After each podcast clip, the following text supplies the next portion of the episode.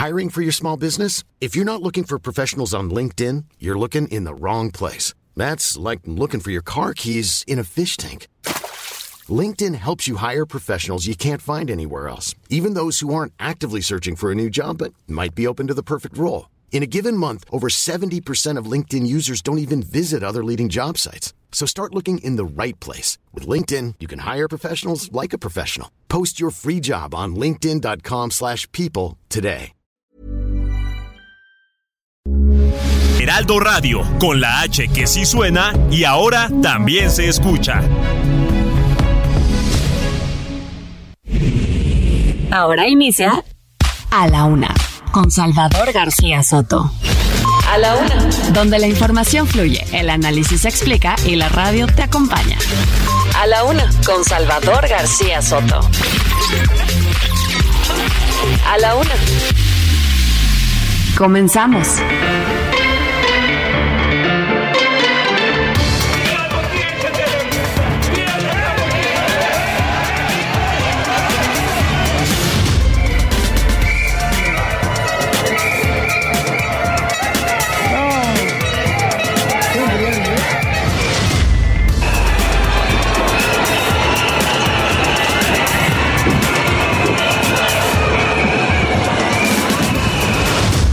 Quede claro, eso se acabó en el PRI y no va a regresar al partido. La fuerza es la fuerza de la militancia.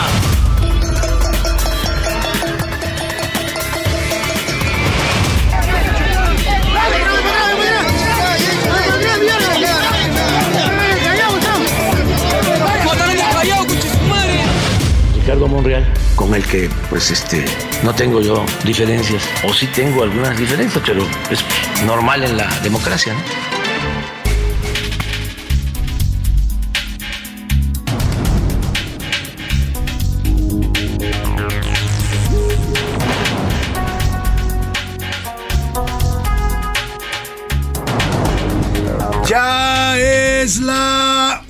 De la tarde en punto en el centro de la República y los saludamos con mucho gusto.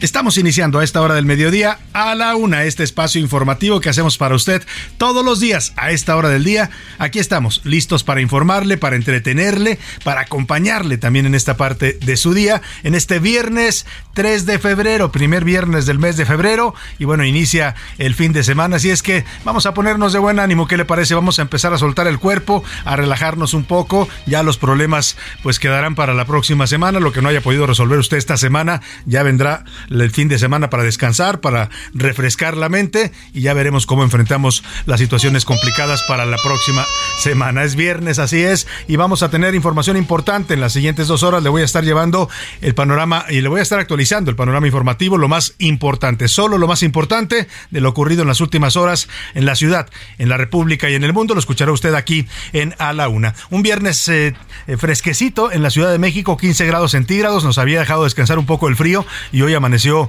pues bastante nublado, eh, 15 grados en este momento al mediodía, eh, está baja la temperatura, así es que pues abríguese si va a salir a la calle, se espera una máxima de 19 y una mínima de 3 hoy por la tarde noche. Y bueno, vamos a saludar con gusto a toda la gente que nos sintoniza en la República Mexicana, siempre me gusta saludarlos porque sé que están ahí, sé que nos escuchan, sé que siempre somos parte de su día a día y es importante siempre mencionar a las ciudades que escuchan y sintonizan el Heraldo Radio. Empezamos por nuestra eh, capital, por la señal original de esta frecuencia 98.5 de su FM, en vivo y en directo desde aquí, desde los estudios de Avenida Los Insurgentes Sur 1271, colonia, por los rumbos de la colonia del Valle. Le saludamos con gusto a toda la República Mexicana, a la gente de Guadalajara, Jalisco, amigos tapatíos, un abrazo, que disfruten su fin de semana. Ah, qué bonitos son los fines de semana ya en Guadalajara, ¿eh? se disfruta, hay muchas cosas para hacer, hay paseos eh, para salir, igual que en Monterrey, Nuevo León también, viene la carnita asada, ya sabe, la gente se organiza para reunirse, para disfrutar de reuniones familiares, entre amigos, en fin, saludos a toda la gente de Monterrey, Nuevo León, también les mandamos un abrazo a los amigos regios, a la gente de la comarca lagunera, también ya viene el fin de semana para ellos, así es que un abrazo afectuoso a todos los amigos laguneros en los municipios de Gómez Palacio, de Durán, de, Torreón, Coahuila, de Lerdo, de toda esta zona conurbada entre los estados de Coahuila y Durango. También saludamos con gusto a la gente de de Oaxaca. ¿Qué me dice de Oaxaca? Oiga, hice el fin de semana a comer algo rico a los restaurantes maravillosos que hay en Oaxaca, a tomarse unos mezcalitos, ¿no? Tan deliciosos. Bueno, pues les mandamos abrazo a los amigos oaxaqueños, igual que a la gente del Istmo. Oiga, si a usted le gusta la comida de Oaxaca, mm, pruebe la comida del Istmo, porque es, es diferente, pero al mismo tiempo es igual de, de variada, de sorprendente, de deliciosa en sabores la comida ismeña. Mandamos saludos a todos los amigos del Istmo de Tehuantepec. En Tampico, Tamaulipas, también, por supuesto, allá en, la, en el Golfo de México. Saludos a todos los amigos tan pequeños de Ciudad Madero, de Altamira. Les mandamos un abrazo afectuoso, que tengan un excelente fin de semana. Nos vamos a comer tortas allá a la barda, ¿no? Y a, echar unas manitas de cangrejo al porvenir. En fin, hay muchas cosas que hacer también en un puerto tan bello como Tampico. Y vamos a saludar también a la gente de Tuxtla Gutiérrez, Chiapas, allá con los amigos tuxtlecos. ¿Qué les parece irse a las pichanchas este fin de semana a echarse, pues, eh, una buena, no sé, hay, comida deliciosa también allá, lo que se prepara en los embutidos, en la comida chapaneca, uff, son deliciosos. El, el pombo, o el, el pombo, esta bebida que preparan allí en este lugar, eh, las pepitas con tasajo, en fin, hay tanta comida deliciosa en el estado de Chiapas, los quesos que son extraordinarios. Saludos a todos los amigos chiapanecos, a la gente de Chilpancingo Guerrero, también les mandamos saludos afectuosos. También allá se vive la fiesta en el sur mexicano y por supuesto mucha gente de Chilpancingo aprovecha para darse una vueltita a Acapulco y si no, pues también ahí hay lugares donde pasarla bien en los alrededores de Chilpancingo. Es un estado también con muchos atractivos naturales para salir a pasear.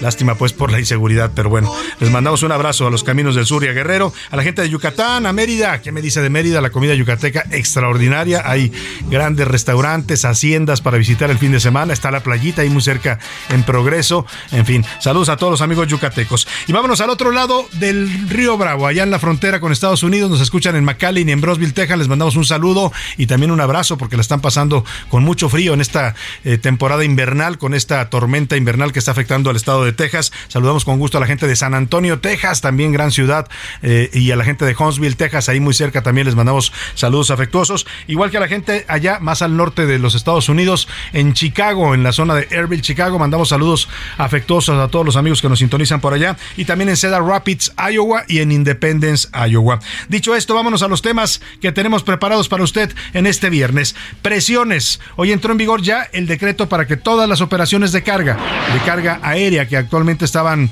eh, pues que tienen ya décadas en el Aeropuerto Internacional de la Ciudad de México, ahora los obligarán a irse al AIFA. Bueno, no es obligatorio que vayan al AIFA, ¿eh? es una de las opciones que les dan, pero esto va a complicar la, pues el, el trabajo de muchas empresas de carga. No dicen los expertos que no va a servir para descongestionar el Aeropuerto Internacional de la Ciudad de México, porque solamente creo que el 2 o 3% de los vuelos son de carga, pero lo que sí va a complicar es a las empresas aéreas, ¿eh? porque muchos vuelos de pasajeros también traen carga y ahora se les va a complicar eh, hacer esta doble labor para pues ganar más recursos. Vamos a hablar de este decreto que ya entra en vigor. Ahí hubo inconformidades, hubo negociaciones con el gobierno y vamos a ver qué hacen las empresas que traen transporte de carga aérea al país. Y divididos en el PRI ya empezaron a pedir la cabeza del senador Miguel Ángel Osorio Chong, coordinador de la bancada en el Senado. Conversamos justo con él hace un par días. Ayer Erubiel Alonso, quien es secretario general del Movimiento Territorial del PRI, pidió que sea expulsado el exsecretario de Gobernación con Peña Nieto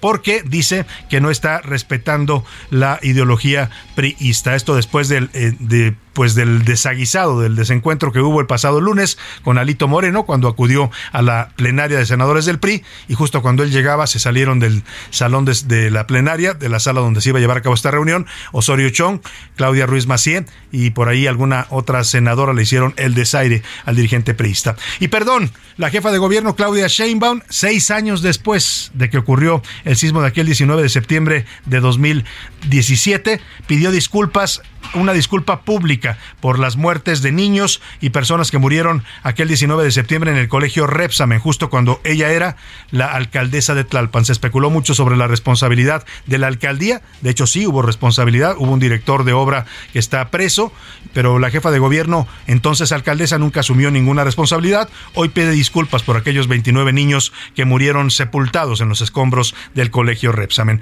¡Feliz año nuevo! No, no, no, no se, no se equivoque, no, no, ya no hablamos del año chino.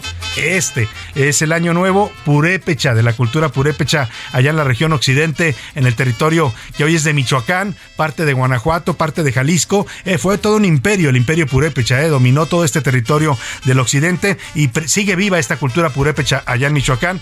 Eh, ayer por la noche celebraron el año nuevo purépecha con una ceremonia bastante vistosa. Vamos a hablar de este tema también en A la Una. Y en la segunda hora le contaré de los niños rehenes. Son los menores de edad que se quedan atrapados cuando sus padres deciden divorciarse.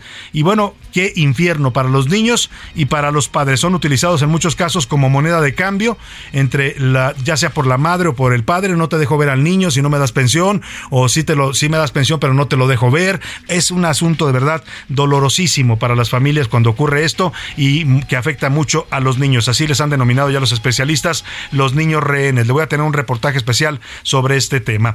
En los deportes, El aficionado mexicano al fútbol tiene que desembolsar hasta 12 mil pesos al año si quiere ver todos los partidos de sus equipos favoritos. Esto con la nueva modalidad de APPs de paga. O sea, para ver partidos usted solamente tendrá que descargar una app en su teléfono y de ahí pasarlo a su televisión, pero eso le va a costar. Además, a correr, Red Bull presentó el RB19. Es el auto con el que competirán Checo Pérez y Max Verstappen en la temporada de 2023 de la Fórmula 1. De esto nos va a platicar Oscar Mota. Por supuesto, Nayar Rega nos tendrá todas las novedades del mundo del entretenimiento. Y como ve, este programa está hecho de muchos temas, de muchos tópicos, de muchos asuntos. Aquí no, no, no nos gusta ser monotemáticos ni pasarnos horas eh, tratando un solo tema, como lo hacen otros conductores. Aquí vamos al ritmo de usted, ritmo de su día y pretendemos darle un panorama informativo importante y variado. Y para que usted participe con nosotros, como siempre lo hace, le hago las preguntas de este viernes. En A la Una te escuchamos. Tú haces este programa. Esta es la opinión de hoy.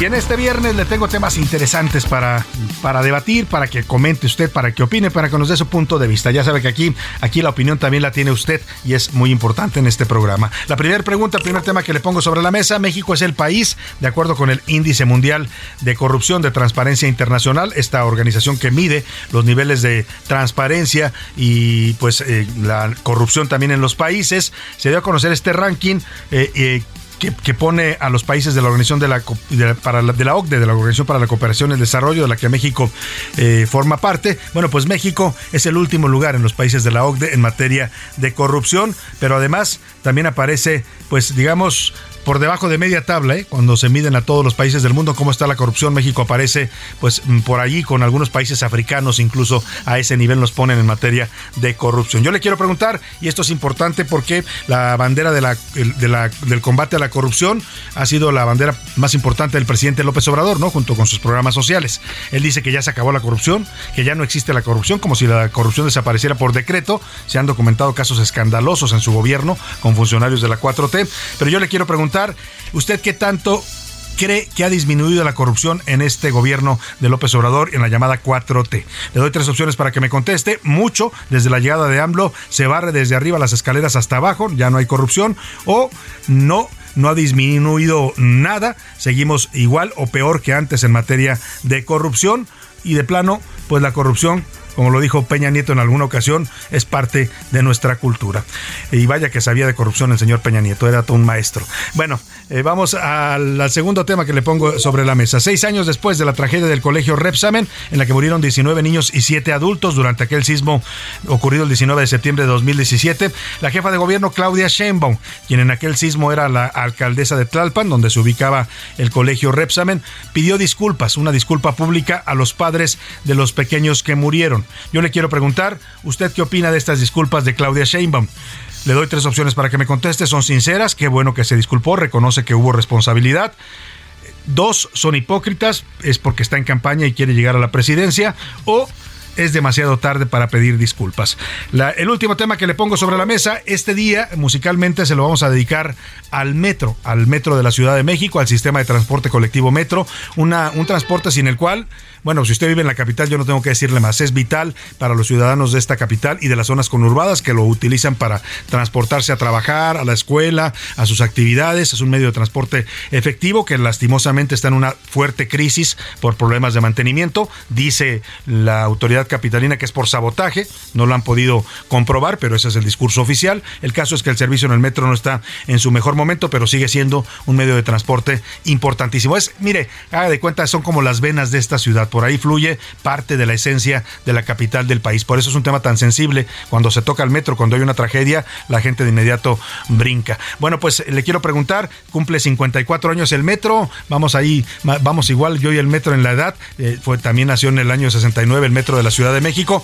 A los que nos escuchan fuera de la República, bueno, si han venido seguramente lo han conocido, lo han utilizado. Y yo le quiero preguntar, ¿qué opinión tiene usted del metro de la Ciudad de México? Le doy tres opciones para que me contestes. Bueno, es un excelente servicio, pero le falta mantenimiento. Es malo, lo han descuidado y lo han dejado caer, su infraestructura es vieja y está fallando o de plano yo no utilizo el metro. Los números para que nos marque 5518 41 51 99, márquenos por mensajes de texto o de voz, usted decide cómo. Aquí yo lo que le garantizo siempre es que su opinión siempre va a contar y siempre también la escuchará usted al aire. Y ahora sí, vámonos al resumen de noticias porque esto como el viernes, primer viernes de febrero y como el fin de semana, ya comenzó. Protección animal. El Congreso de la Ciudad de México endureció las penas y castigos contra quienes resulten responsables por maltrato, abandono, crueldad y otra ofensa en contra de animales. Sano y salvo. Juan Carlos de 11 años, quien estaba desaparecido desde ayer por la tarde, fue hallado y reencontrado con su madre. Repunte. El dólar logró un avance este viernes al ganar 15 centavos de peso luego de que se dieran a conocer los datos de empleo en Estados Unidos. Aún así, el billete verde continúa por debajo de los 19 pesos la unidad. En el tambo. Un juez de Chihuahua negó este 2 de febrero el arresto domiciliario al exgobernador priista César Duarte. Medidas. El gobierno de la presidenta Dina Boluarte envió un proyecto legislativo de adelanto de elecciones generales para octubre, luego de que el Congreso rechazó otro plan sobre el mismo tema en medio de protestas.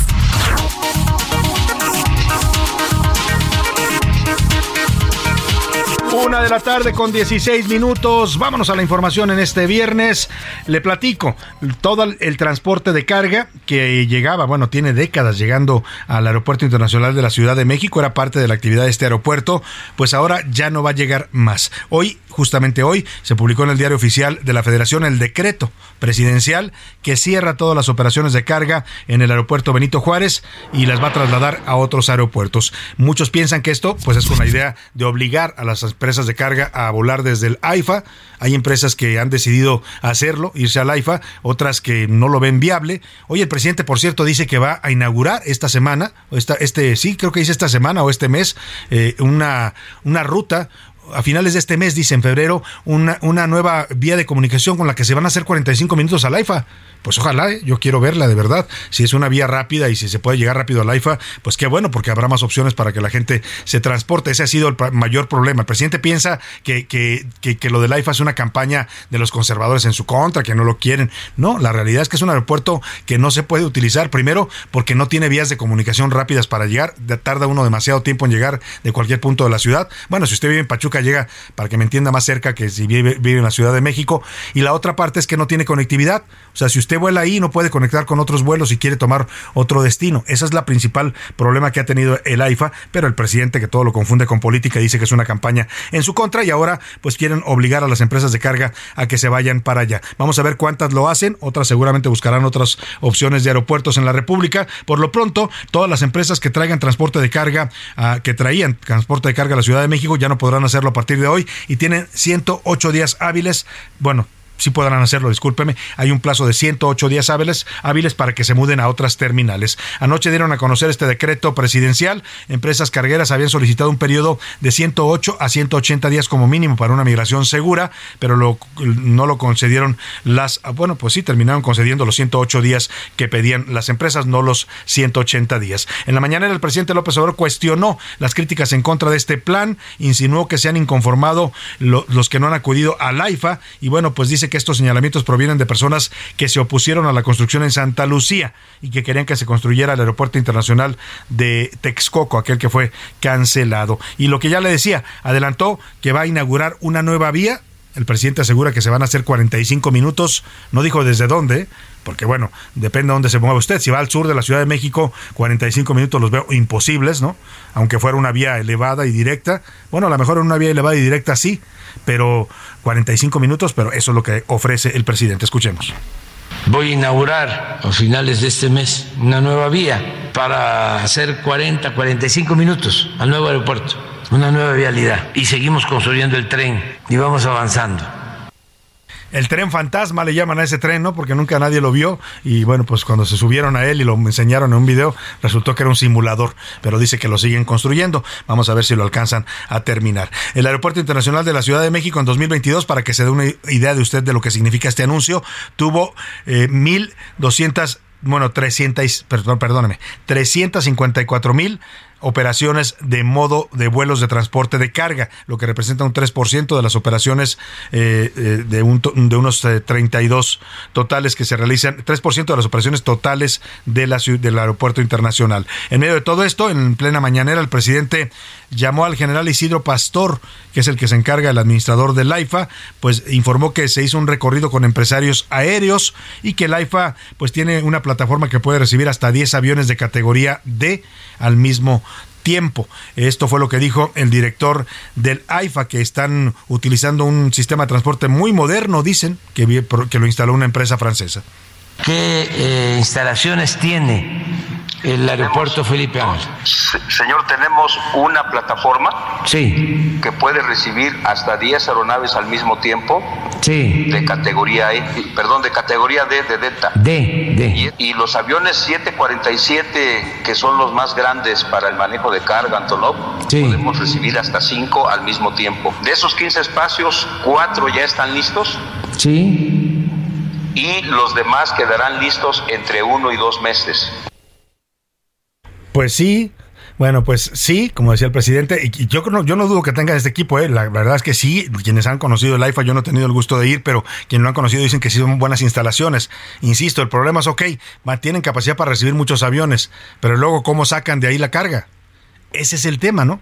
De cómo qué, qué vías les van a dar para que las empresas no les genere más costos trasladar hasta allá los movimientos de sus equipos para carga. Ese es el tema que tendría que estar promocionando el presidente. Claro que sí. Por cierto, de a conocer que en, en, cerca de un mes dijo el presidente que van a firmar y anunciar una nueva aerolínea militar, ya la que le hemos anunciado, que es la aerolínea mexicana de aviación. El presidente insiste en que el ejército tenga su propia aerolínea. Pero vamos con Gerardo Galicia, porque hubo una manifestación hoy justamente en las inmediaciones del aeropuerto internacional de la Ciudad de México. ¿Qué está pasando por ahí, Gerardo? Cuéntanos, buena tarde.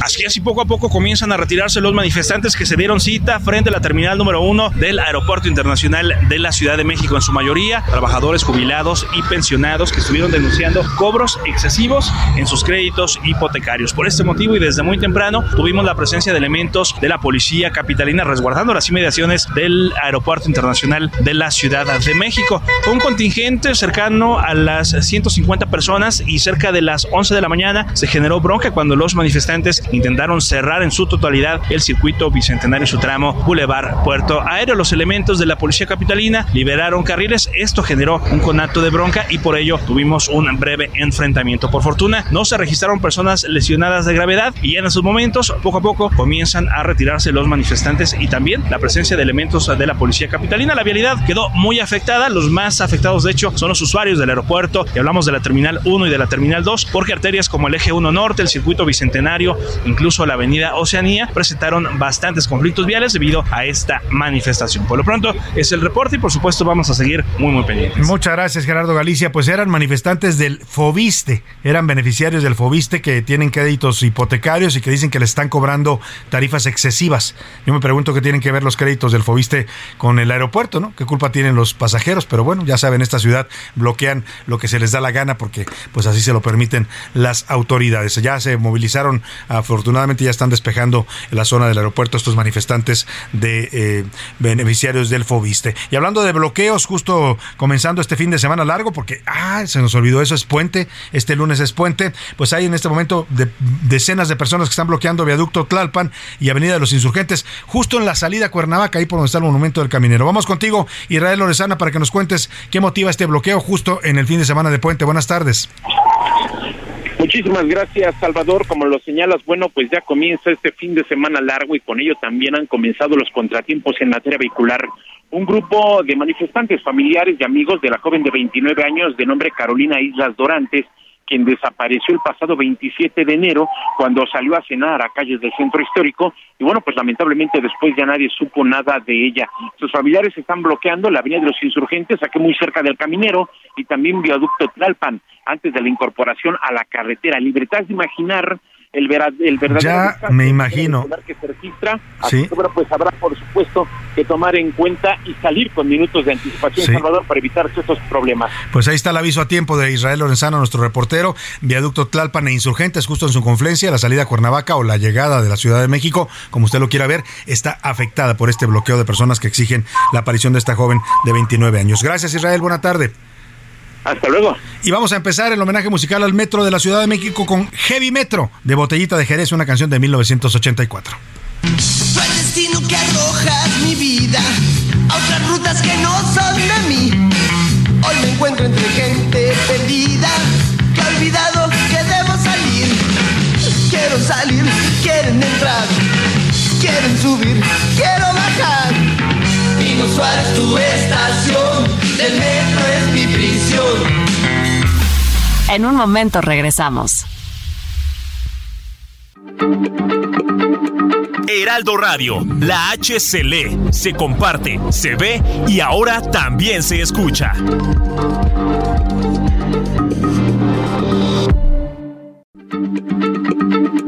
Heraldo Radio, la H se lee, se comparte, se ve y ahora también se escucha.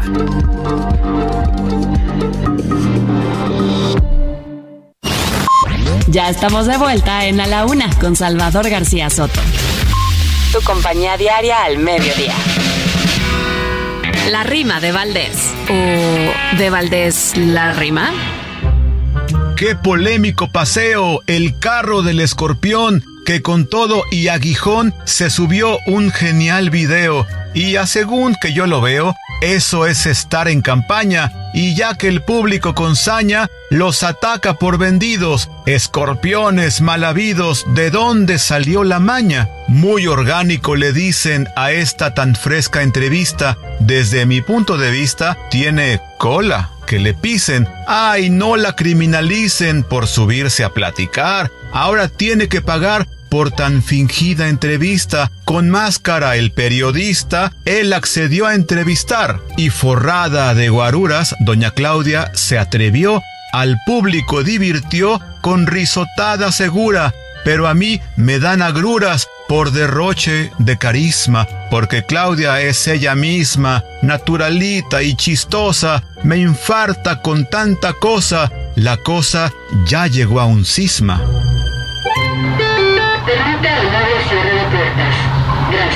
Un 4 de septiembre de 1969 fue cuando comenzó a operar la línea 1 del sistema de transporte colectivo, mejor conocido como Metro. Cuenta con una extensión de 223 kilómetros que abarcan la Ciudad de México y el oriente del Estado de México.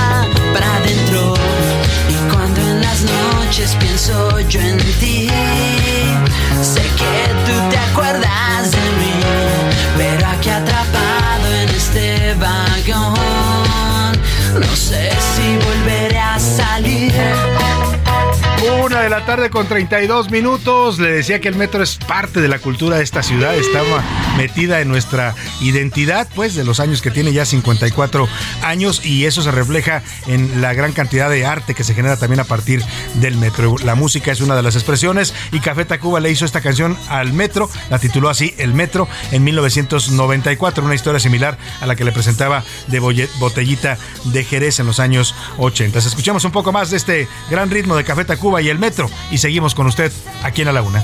Sé que tú te acuerdas de mí, aquí atrapado en este vagón, no sé si volveré a salir.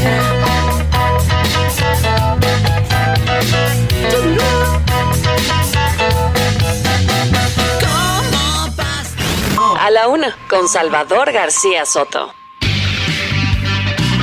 Una de la tarde con 33 minutos está emitiendo el gobierno de la Ciudad de México en estos momentos una alerta por la baja de temperaturas que se van a registrar en la ciudad para este fin de semana. Tómelo usted en cuenta, están emitiendo esta alerta por un frente frío que está afectando a casi buena parte, tres cuartas partes del territorio nacional. José Luis Sánchez, cuéntanos qué dice el gobierno de la Ciudad de México. ¿Hay que prepararnos para un fin de semana frío? Salvador García Soto, buen viernes. Así es, eh, a sacar las chamarras, los abrigos porque se viene fuerte. Eh, hay alerta roja, ya no amarilla, sino roja, para tres alcaldías, Xochimilco, Tlalpan y Milpalta, que a partir de mañana y el domingo van a tener temperaturas de los menos 2 grados a los 0 grados centígrados. ¿Menos 2? Menos 2. Oye, no nos vaya a nevar en una de esas. ¿eh? Xochimilco, Tlalpan y Milpalta, mientras hay alerta amarilla en alcaldías como Álvaro Obregón, Coajimalpa, Gustavo Madero, Magdalena Contreras y Tláhuac. Ellos van a registrar entre 1 y 3 grados centígrados. Además va a haber heladas del, de 4 grados centígrados. Se van a, ver, a presenciar también en Azcapotzalco, Benito Juárez, Coyoacán, Cuauhtémoc, Iztacalco, Iztapalapa, Miguel Hidalgo y Venustiano Carranza. Así que todo esto se debe a qué? Esto se debe al Frente Frío número 28, Salvador, que está bajando precisamente, hizo una combinación con la tormenta polar que se vivió en Estados Unidos y hubo, se mezcló con el tema de este Frente Frío número 28 y está afectando prácticamente al norte, al centro y parte del occidente, es tres cuartas partes de todo el territorio, nacional, Salvador. Hay heladas en el norte del país, hay nevadas y en Veracruz, por ejemplo, se han despertado fuertes rachas de viento de hasta 120 kilómetros. Sí, veía yo que se cayó un espectacular ahí y dañó un auto en el puerto de Veracruz. Bueno, pues vamos a estar atentos. Gracias, José Luis Sánchez. A ti, Salvador. Oiga, y ayer le platicamos esta historia dolorosa de violencia contra las mujeres, historias que uno quisiera pensar que ya se están erradicando de México, pero siguen ocurriendo. Esta jovencita de 21 años que pues se hartó de la violencia de su esposo, fue a denunciarlo al Ministerio Público, la acompañó su madre y justo cuando estaban esperando para poner la denuncia de violencia doméstica, llegó el marido violento y las asesinó a ambas. Bueno, pues le platiqué ayer que le contamos esta historia que ya habían agarrado, habían atrapado a este pues, feminicida en Tepic Nayarit y ya fue imputado. Se llama Christopher Gerardo, el feminicida de Poncitlán, Jalisco. Es el hombre que asesinó a su esposa y a su suegra dentro de las instalaciones de un ministerio público el pasado 31 de enero. La audiencia realizada este jueves se suspendió momentáneamente para que recibiera atención médica este sujeto. Deberán dejarlo sin atención. Bueno, pues, en fin, perdóneme. Mayeli Mariscal, Cuéntanos qué está pasando con este feminicida que mató a dos mujeres. Un saludo desde Guadalajara para ti y para todo el auditorio. Compartirles que Christopher Gerardo ya fue imputado por su probable autoría en las muertes de Alondra y su mamá Liliana ocurridas el pasado 31 de enero al interior de la agencia del Ministerio Público ubicada en el municipio de Poncitlán, acá en Jalisco. La audiencia se llevó a cabo este jueves en las instalaciones de la Fiscalía Especial Regional de Distrito 4 con sede en Ocotlán, es decir, ya en Jalisco luego de que se detuvo el pasado miércoles a esta persona en Tepic Nayarit cuando intentaba evadir la probable responsabilidad en el asesinato de su esposa y su suegra. Así, ante las autoridades judiciales, el agente ministerial presentó los datos de prueba contra Christopher Gerardo. Ahora se le impone una prisión preventiva oficiosa y se fijó la fecha para el próximo martes 7 de febrero para desahogar la audiencia de continuación. Así es que se seguiremos pues con este caso y manteniéndolos informados de todos los pormenores. Esa es la información el día de hoy, Salvador. Muy buen día. Bueno, pues ahí está este tema, pues qué bueno que ya lo están procesando a este sujeto violento. Y, yo ayer me preguntaba, ¿qué pasa? ¿Cómo se llama el fiscal de Jalisco, José Luis Sánchez, para decírselo personalmente porque no se puede entender que estén pasando estas cosas dentro de las instalaciones del Ministerio Público. El Ministerio Público forma es una instalación de la Fiscalía de Justicia de Jalisco y uno no puede entender que estén ocurriendo cosas como esta, que dentro de una instalación de la Fiscalía maten a dos mujeres y nadie haga nada. De verdad, ¿qué está pasando? Es un, hecho de verdad de violencia terrible. Ya habíamos comentado en Chapala apenas hace unos, unos meses también, en una sede del Ministerio Público se les escapó un reo que estaba en pleno proceso, rompió el vidrio con una silla y se fue corriendo. ¿Y qué está pasando? O sea, yo, yo preguntaba ayer, ¿están jugando el señor fiscal, eh, ¿cómo se llama José Luis? Es el licenciado, bueno, es recientemente nombrado licenciado Joaquín Méndez Ruiz. Luis Joaquín Méndez Ruiz es el fiscal de Jalisco, Salvador. Bueno, pues ahí está este fiscal, señor eh, Joaquín, póngase a trabajar de verdad y empiece por reforzar sus instalaciones, ¿no? Por ponerle seguridad. ¿Cómo es posible que una víctima que va a hacer una denuncia la maten dentro de sus instalaciones? O sea, esto hubiera sido, es un tema de verdad escándalo que le hayan matado dentro de las instalaciones de la Fiscalía. Qué, qué, falta de seriedad del fiscal y de sus colaboradores. Por supuesto, ya no le digo del gobernador Enrique Alfaro, que les pasan estas cosas solamente ahí en Jalisco. Bueno, pues está este eh, tema. Vamos rápidamente a otro tema.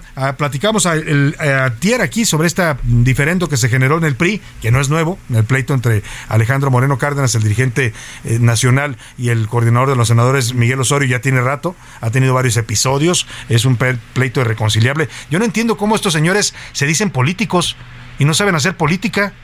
Oiga, ¿por qué no se sientan a platicar y resuelven sus problemas, no? De por sí el PRI anda por la calle de la amargura y luego peleándose unos con otros como perros y gatos, pues peor. Pero bueno, eh, pasó este, este episodio ahí en el Senado donde le hicieron el desaire a Alito Moreno, el dirigente del PRI, se salieron varios senadores cuando él llegaba a la sesión plenaria y esto desembocó en que ayer en una sesión de Consejo Político Nacional del PRI se presentara una solicitud de expulsión del senador Miguel Osorio Chong, dicen por dividir al partido. Este fue el momento en que Eurubiel Alonso, líder del movimiento territorial del PRI, pide la expulsión del senador, actual senador, líder de los senadores y exsecretario de Gobernación. Estimamos que la conducta del senador encaja en las causales que les he comentado, razón por la cual solicito en este mismo acto se dé trámite a esta solicitud presentada ante la Comisión Nacional de Justicia Partidaria Ahí está la petición. Ya contestó Miguel Osorio Chong, el senador, respondió que a él no lo amedrentan. Dijo que el dirigente nacional de su partido, Alejandro Moreno, está detrás de esta solicitud. Por su parte, el dirigente nacional del PRI comentó que no van a permitir que lacayos, esbirros o esquiroles quieran empañar el trabajo del partido que les ha dado todo y pagan con división y traición. Así lo dijo Alejandro Moreno Cárdenas pero ni presiones de nadie y menos chantaje de unos cuantos que se creen los santones y los iluminados del PRI. Que les quede claro, eso se acabó en el PRI y no va a regresar al partido. La fuerza es la fuerza de la militancia. Bueno, ahí está lo que responde ayer Alejandro Moreno y está la línea telefónica. Le agradezco mucho que nos tome esta llamada a Erubiel Alonso, es dirigente del movimiento territorial del PRI. ¿Cómo está Erubiel? Qué gusto saludarlo. Buenas tardes. Querido Salvador, muy buenas tardes. Muchas gracias por la oportunidad de estar al aire en este importante programa y comentar los temas precisamente que ayer eh, vivimos dentro del Consejo Político Nacional del PRI, a sus órdenes. Plantea usted esta solicitud de expulsión de Miguel Osorio Chong, el actual líder de los senadores priistas. Entiendo que se debe a este episodio que hubo y a, varios episodios. Ya decía yo que esto no es algo nuevo, que ha habido desencuentros entre la dirigencia nacional y el líder de la bancada. Eh, ¿Cuáles son los argumentos, sobre todo estatutarios, que usted maneja para solicitar la expulsión de Osorio Chong? El tema es muy claro. En el PRI necesitamos compañeras y compañeros priistas, militantes leales, que ayuden a la coordinación del partido. Y tú lo decías antes, en el previo, antes de la nota. Oye, no es posible que no se pongan de acuerdo. Por supuesto que da, da mucho que desear. El presidente nacional del partido fue a la sesión plenaria, a, a la reunión plenaria de los senadores, precisamente con un grado de humildad para poder escuchar, atender, resolver, encauzar, coordinar los trabajos de dirigencia y de precisamente eh, de los senadores.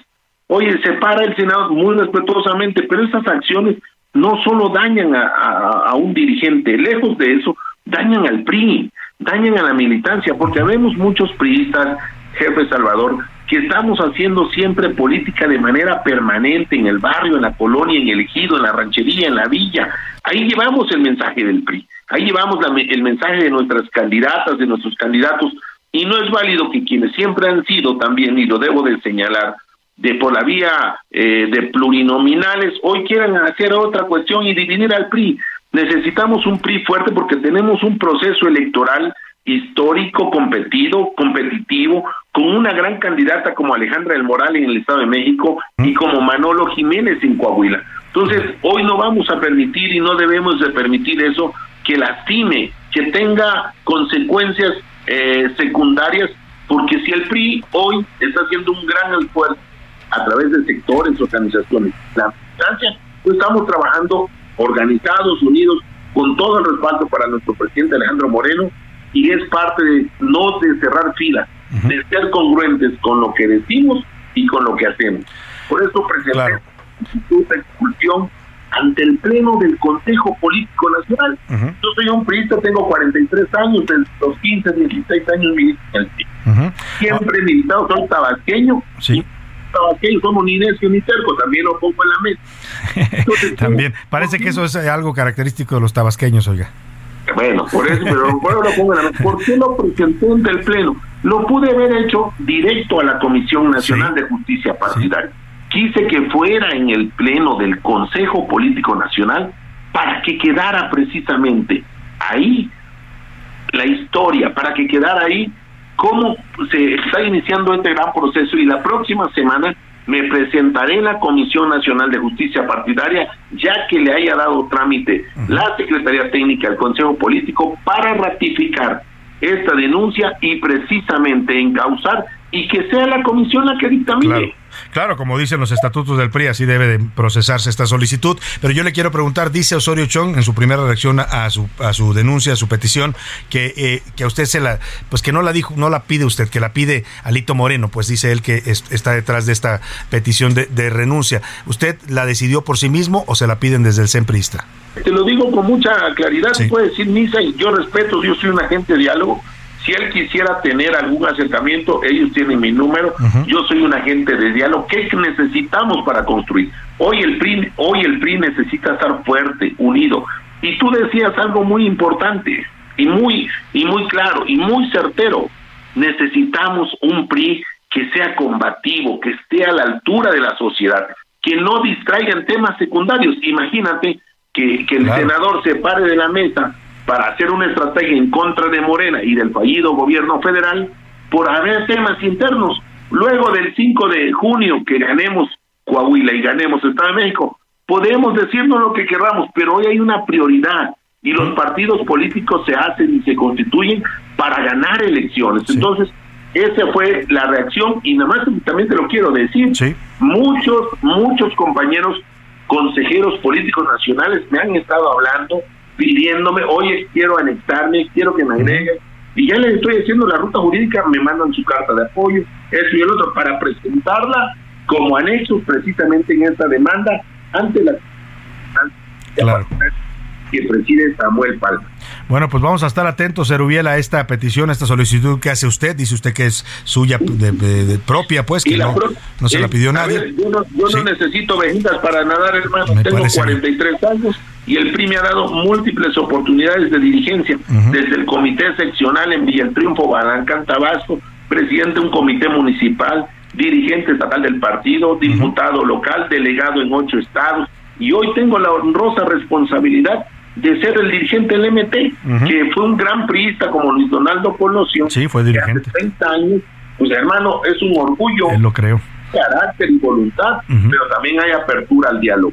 Pues vamos a estar atentos a este proceso que apenas comienza, ya se ha presentado la solicitud, tendrá que ser procesada por la Comisión de Honor y Justicia del PRI, que también tiene que hacer derecho de audiencia y citar a las partes para que den sus argumentos. Es correcto. Así es que vamos a estar atentos, Erubiel, y lo estaremos consultando sobre este tema. Por lo pronto... Yo estaré muy atento contigo y con todo tu auditorio y estoy más que puesto. Erubiel Alonso, a sus órdenes. Le agradezco mucho, Erubiel. Muy buenas tardes.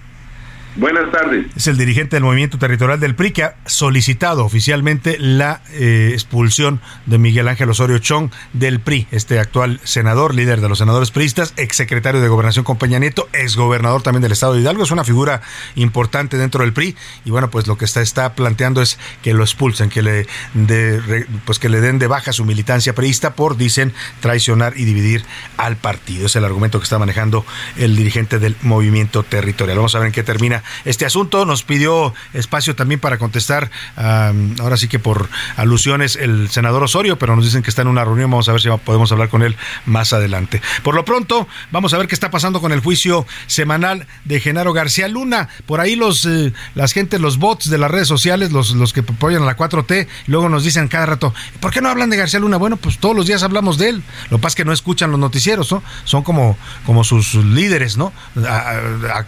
avientan la piedra, pero ni siquiera saben de lo que están hablando.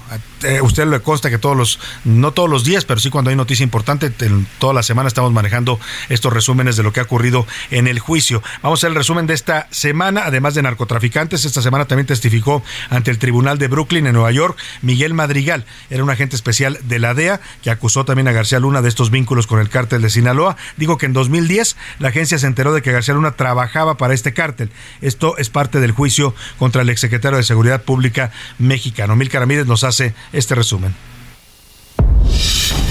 Terminó la tercera semana del juicio contra Genaro García Luna y esto fue lo más relevante. Lunes. La fiscalía inició la semana con Oscar Nava Valencia, ex líder del cártel del milenio. Aseguró que entregó millonarios sobornos a García Luna y Luis Cárdenas Palomino. Fueron más de 10 millones de dólares a cambio de protección. En otra ocasión dimos 500 mil dólares a Cárdenas Palomino. En 2008 García Luna sostuvo un encuentro con líderes del cártel en un autolavado de Guadalajara. Martes. Testificó Raúl Arellano Aguilera, ex policía federal. Explicó que en el aeropuerto tenían claves para permitir el tráfico de drogas. Usábamos el 79 para drogas y el 40 para dinero. Una o dos semanas usábamos la clave 45 por 32. Estábamos pendientes, pero no hacíamos ni detenciones ni inspecciones miércoles. Durante su testimonio, Israel Ávila, coordinador financiero del cártel de Sinaloa, aseguró que García Luna estaba en la nómina del grupo delincuencial. Aparecía con sobrenombres como el tartamudo o metralleta. Se presentó ese mismo día como testigo a Harold Mauricio. Aseguró que el Mayo Zambada lo dejó en manos de policías federales en el aeropuerto.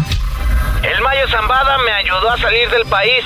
Me dejaron con los federales en el aeropuerto. Hasta me cargaron las maletas. Jueves, la fiscalía interrogó a Miguel Madrigal, agente especial de la DEA. Aseguró que la agencia recibió información de que García Luna trabajaba con el narcotráfico. La DEA obtuvo un video donde aparecía el auto de un ex jefe de la Policía Federal estacionado en la casa de Zambada. Fue muy preocupante. Para A la Una con Salvador García Soto, Milka Ramírez. Bueno, pues ahí está este resumen. Así transcurrió la semana en este juicio en la Corte Federal de Brooklyn, en Nueva York. Vamos a estar atentos. Siguen los testimonios, siguen apareciendo testigos. Eh, hasta el momento son los de la Fiscalía. Todos están en contra, por supuesto, declaran en contra de García Luna. En algún punto también del juicio, que será seguramente en los próximos días, la defensa podrá citar a sus propios testigos eh, que hablen en defensa de García Luna. Por ahora, pues han sido la mayoría narcotraficantes, narcotraficantes sentenciados, varios de ellos ayer también llamaba la atención que uno de los narcotraficantes que declararon en el juicio de los testigos decía que había visto eh, eh, que él había visto en, una ocasión a Genaro García Luna reunido con Edgar Valdés Villarreal, la Barbie. Es un dato eh, importante porque se, espera, eh, no se ha confirmado oficialmente, pero hay mucha especulación sobre si Edgar Valdés Villarreal, la Barbie, este narcotraficante que se volvió famoso por su sonrisa perversa, va a aparecer como testigo en el juicio. Y todo indica que sí, porque desapareció de pronto de las cárceles de Estados Unidos, ya no se encuentra su registro en el sistema penitenciario estadounidense. Si usted lo consulta en línea, ya no aparece, si le pone el nombre de Edgar Valdés Villarreal, ya no aparece en dónde está y todo indica que lo sacaron de prisión para volverlo testigo eh, en este juicio en contra de García Luna. Estaremos siguiendo de cerca este tema. Pero por lo pronto, la jefa de gobierno Claudia Sheinbaum, seis años después de ocurrir aquella tragedia del colegio Repsamen en el sismo del 19 de septiembre de 2017, pidió disculpas hoy, una disculpa pública a todas las víctimas, a los 19 mm, niños y 7 adultos que murieron al colapsarse este edificio que al que le dieron permisos irregulares para construir eh, pues demasiados pisos que no soportó la estructura en este sismo. Carlos Navarro, Navarro, perdona, platícanos cómo estuvo esta petición de disculpas seis años después. Buenas tardes Salvador, te saludo con gusto a ti, al auditorio y te comento que con un minuto de silencio por las víctimas, el gobierno capitalino, la CEP y la alcaldía Tlalpan iniciaron la disculpa pública por la tragedia del colegio Repsamen en atención a la recomendación número 31BG diagonal 2019 emitida por la CNDH. Dichas instancias gubernamentales también presentaron el memorial colegio Repsamen que se ubica en la Alameda Sur en la alcaldía Coyoacán. Ante familiares de las víctimas, la jefa de gobierno Claudia Sheinbaum ofreció la disculpa a nombre del ejecutivo capitalino. Escuchemos. Como mujer, como madre, como hija, sé que no hay palabras que aminoren la ausencia y brinden el consuelo necesario. Pero quiero que sepan que así como he estado desde el primer momento y si me lo permiten, seguiré estando cerca. Pero sobre todo y por encima de todo, como autoridad nos corresponde seguir trabajando todos los días por la no repetición, por hacer de las escuelas de la Ciudad de México siempre lugares seguros. La secretaria de Educación, Leticia Ramírez, informó durante la disculpa pública que como parte de la no repetición del daño, en los libros de texto gratuito quedará la historia de la tragedia del colegio Repsamen. Escuchemos. Formaré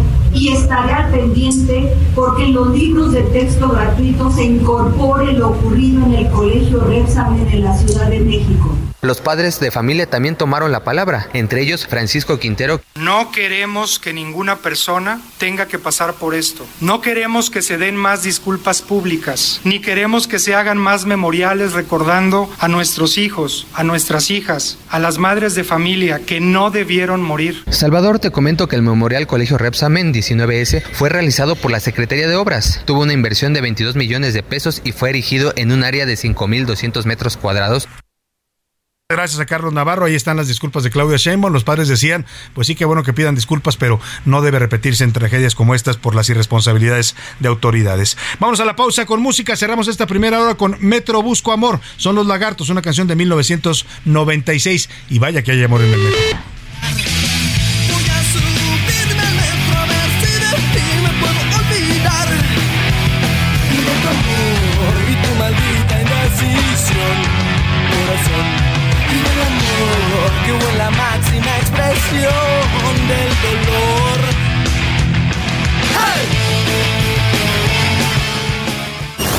No le cambies. Estás en A la Una con Salvador García Soto.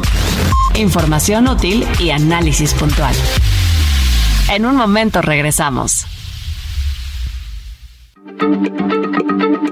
Heraldo Radio, la H se lee, se comparte, se ve y ahora también se escucha.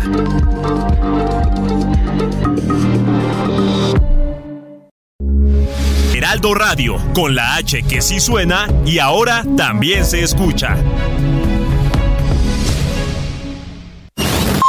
Ya estamos de vuelta en A la Una con Salvador García Soto. Tu compañía diaria al mediodía. Cada tren, también llamado convoy, está compuesto por nueve carros. Seis de ellos son motrices, es decir, que tienen tracción propia y entre todos arrastran al convoy. Ocupan las posiciones 1, 3, 4, 6, 7 y 9. Los trenes restantes son remolques, es decir, sin tracción propia. Al cuerpo del carro, donde viajan los pasajeros, se le llama caja y en cada tren caben alrededor de 1020 personas.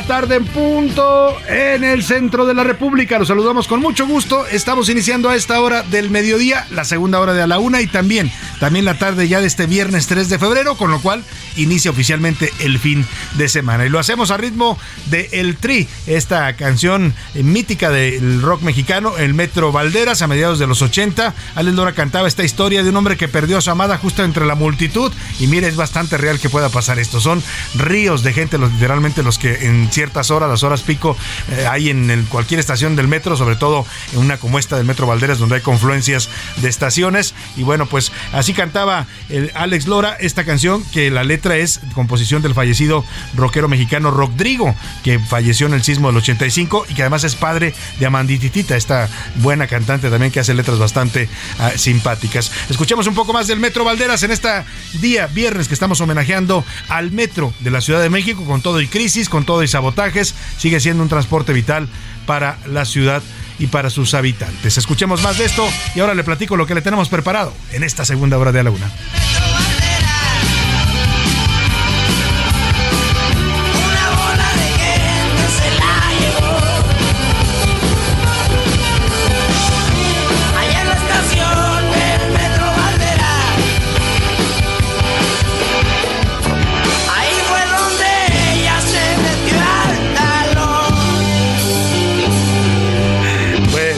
Está esta canción. Y bueno, ojalá y algún día tengamos un metro otra vez que funcione bien, de verdad. ¿eh? Yo creo que es un gran sistema de transporte. Eh, estaba catalogado entre los mejores del mundo, pero lamentablemente en estos últimos años y marcadamente en esta administración se ha deteriorado mucho la calidad de su servicio y hay incluso ya riesgo. Lo hemos visto con estos accidentes constantes. Dicen las autoridades que son sabotaje. Los usuarios o mucha gente piensa que son falta de mantenimiento y recortes a presupuestos. Sea cual sea la problemática, ojalá la resuelvan pronto porque el metro es un tema de vital para el funcionamiento de esta ciudad. Y bueno, vamos a los temas que le tenemos preparados. Mucho todavía que contarle y que eh, compartirle en esta segunda hora. Vamos a estar hablando de los niños rehenes. Si usted ha pasado por algo de esto, me entiende lo que significa estos procesos de divorcio en donde los hijos acaban atrapados, acaban siendo moneda de cambio entre los, el padre y la madre que se pelean, que no se pueden ver, que se gritan cosas horribles y el niño acaba siendo rehén literalmente de una o de otra parte. Vamos a hablar de esta problemática. Tenemos un reportaje de lo que significan los trámites legales para la custodia que se alargan y bueno, pues se terminan dañando emocionalmente también a los niños. También hablaremos de los, la corrupción en México ha disminuido con la 4T. Dice el discurso oficial que sí, dice el presidente que ya no hay corrupción, pero dice Transparencia Internacional que México sigue cayendo en los niveles, en, en el ranking internacional, en los niveles de corrupción en el país. Le voy a tener este este tema que ubica a México como uno de los peores países en materia de corrupción en el llamado Grupo de los 20 y en la OCDE de lo que somos parte. Y el ISABI no pudo adquirir medicamentos esenciales para la población. Sigue la crisis de los medicamentos. El presidente ofreció que se iba a cambiar el nombre si no resolvía este problema. Pues no he visto que se lo cambie, sigue llamándose igual. Y la verdad es que los medicamentos siguen escaseando. El INSABI no, eh, dice que no encontró proveedores. Oiga, tantos laboratorios que hay en México y el INSABI no encuentra quién le surta medicamentos básicos para temas como el cáncer, para temas como enfermedades, por ejemplo, los anticonceptivos que otorga el sector salud. Hay varias claves de los medicamentos que siguen sin surtirse porque según el INSABI no hay, no hay proveedores. Vamos a hablar de este tema y también hablaremos del año nuevo de la cultura purépecha. Allá en Michoacán se celebró ayer la llegada del año nuevo. Decenas de personas recibieron el fuego nuevo este primero de febrero que simboliza la llegada de un nuevo año en esta eh, etnia mexicana que es la cultura pura y pecha. Eh, vamos también a tener muchos más temas importantes, pero como siempre a esta hora del día, lo más importante es escucharlo a usted, su voz, sus opiniones, lo que tiene que decir sobre los temas que le proponemos para debatir. Y para eso ya están conmigo aquí en la mesa y le doy la bienvenida a Milka Ramírez. ¿Cómo estás, Milka? Muy bien, Salvador. Oye, me apresuré mucho al decir que ya se había ido el frío, que había llegado el calorcito. No, Cantaste victoria muy pronto y ya regresó el frío, ¿no? dicho, para que Milka no me esté ya dando por acabado. No, sí, todavía va a haber, yo creo, varios frentes fríos. De hecho, ayer decíamos que la mascota esta, la marmota de Estados Unidos, ¿no? Pronosticaba que faltan seis semanas todavía de invierno. de invierno, así es que pues hay que prepararse, Milka. Vamos contigo, José Luis Sánchez, ¿cómo estás? Salvador García Soto, Milka Ramírez, ¿cómo están? Buen viernes. Sí, se fue. Ayer Phil, la mascota, mira, nada más lo, lo pronosticó y pum, nos, nos, se nos dejó caer el, el, el, frío, el nuevo frente frío, frío ¿eh? ¿no? Y se había tardado porque como están las cosas en Texas, digo, sí, sí, sí. es que era sí, cuestión es de tiempo para que bajara ese frío también acá. Y aquí el tema es, bueno, pues volver, incidir, reincidir en recomendarles, utilicen cubrebocas, por favor, cuídense de los cambios de temperatura. Son muchas personas las que ya hablamos de las alergias también que están afectando, sobre todo a las personas que vivimos aquí en la Ciudad de México. Y bueno, pues cuidarse, cuidarse. Y cuidarse. las alergias también atiendas, se las busca un especialista que le recete, porque si no se la uh, si no se la cuida y si no se la controla, uh -huh. las alergias lo llevan después a sufrir enfermedades respiratorias, o sea, se complica sí. el aparato respiratorio y termina uno con infección de garganta, de bronquios, en fin. Sí, exactamente. Además de lo molesto que es andar con moco, Ay, con los ojos llorosos. ¿Qué me cuentas a mí? Bueno, bueno, luego la gente piensa que estás enfermo sí, y es horrible. Y se te aleja, ¿no? ¿no? ¿No viste para allá? Pero bueno, vamos a, a, a, preguntar en este espacio. Llegó la hora de decir: ¿Qué dice el público? Tenemos muchos comentarios. Algo estoy viendo, estoy viendo a su productor con un papel sí. en la nariz. También anda, anda alergioso. Ya te, le salió sangre en la nariz. La es que a veces, fíjate, tanto que se suena uno, sí, sí, terminas sangrando, pues. Sí, exactamente. Pero bueno, nos dice Miguel Ramírez. Saludos, Salvador. En el caso de las disculpas de la señora Claudia Sheinbaum, me parece que es pura politiquería. Creo que lastima que utilicen esto para el camino y ser corcholatas del presidente López Obrador. No deberían de hacerlo de esa manera. Saludos, nos dice por acá pues, Miguel ¿Por qué no Ramírez. las pidió antes, no? ¿Por qué no las pidió cuando llegó al gobierno, por ejemplo, de la Ciudad de México o cuando era alcaldesa, no? Mucha, mucho se habló de la responsabilidad de la alcaldía Talpan, que la hubo, ¿eh? No llegó hasta el nivel de ella, pero el director de obra, el que otorgó el permiso para que le metieran otro piso y hasta una cancha arriba había, creo que no, de la maestra era, del, del eh, edificio. Era una especie de baño con una, con una tina con gigante. Un jacuzzi, con un jacuzzi, sí, exactamente. Eso provocó parte, parte del colapso también en el temblor. Pero bueno, pues las pide ahora, justamente cuando ya eh, ella es una aspirante presidencial. La señora Victoria nos dice por acá, yo no entiendo cómo es que el PRI eh, sigue apoyando al señor Alito, que no tiene vergüenza ni dignidad. Después de que traicionó al partido, lo siguen apoyando. No sé qué les está dando, pero ahí siguen con el señor Alito. Saludos, Salvador, dice por acá. Bueno, pues es que en el PRI nunca ha sido un requisito tener vergüenza ni dignidad para ser prista, ¿eh? lamentablemente. ¿Sí? no parece que sea uno de los requisitos. Rafael Reyes Vázquez nos dice, Salvador García Soto, eh, buenas tardes. El, el, señor Alejandro Moreno debe dejar el PRI. Es un traidor y ha, y ha servido al partido de Morena uh -huh. para enriquecerse. Además, ha utilizado también al PRI para tapar sus porquerías. Debe ser enjuiciado. Saludos, nos dice Ahí Rafael. Está su opinión. Gracias, Rafael. Es, nos dice Manuel de Iztapalapa. Con relación a la jefa de gobierno y las disculpas emitidas por el colegio y el día del temblor, no vale la pena. Lo hecho, hecho está. Y ni así ganará o podría ganar adeptos. La falt le faltan tablas todavía para llegar a la presidencia. Saludos. Oye, a ver si compartimos una foto del memorial este que construyeron, sí. ¿no? Para ver qué opina la gente de, de por lo menos de, de este eh, monumento que le están rindiendo a, a, los niños que murieron, ¿no? Niños pequeñitos, qué historias aquellas, sí, de verdad sí, fue dolorosísimo ese episodio del temblor del 2017 del colegio Rexal. Alberto desde Colima dice la corrupción es más bollante y descarada que nunca. Las disculpas, pues simplemente son extemporáneas y son más falsas que un billete de 600 pesos. Saludos, Álvaro. Ahí están sus opiniones, gracias. Con respecto a la señora Claudia Sheinbaum, eh, que quiere elegirse como presidenta, bueno, pues, eh, pues yo creo que es por eso que está haciendo estas disculpas, nos dice por acá el señor Víctor Herrera. En cuanto al metro de México, ya está muy viejo, como que usa todos los días, se gasta, se rompe y bueno, pues no le han metido un solo peso, tiene que ser modernizado, nos dicen por acá también. Sin duda alguna, tiene que ser modernizado y, y llegar, volver a los niveles de servicio que tuvo en algún momento, ¿no? Nos dice también la señora Romero Vázquez, desde esta administración el metro ha sido muy descuidado, está muy sucio, hay muy pocos empleados de limpieza y por si fuera poco, bueno, pues los accidentes que vemos a diario, nos dicen por acá sí. también. Eh, buenas tardes, eh, pienso que el metro de la Ciudad de México es bueno, pero ahora lo han dejado morir. Yo lo uso cada vez que voy a mi consulta y no pienso dejarlo de usar, no. pero pues al final, cuando vengo, porque él viene de Zapopan, Jalisco, cuando voy a la sí. Ciudad de México, bueno, pues sí la pienso ya. Alex Valenzuela nos Bueno, dice pues sí, es que con todo lo que está pasando, sí la piensa uno, pero sigue siendo la forma más rápida de moverse en la Ciudad de México, ¿eh?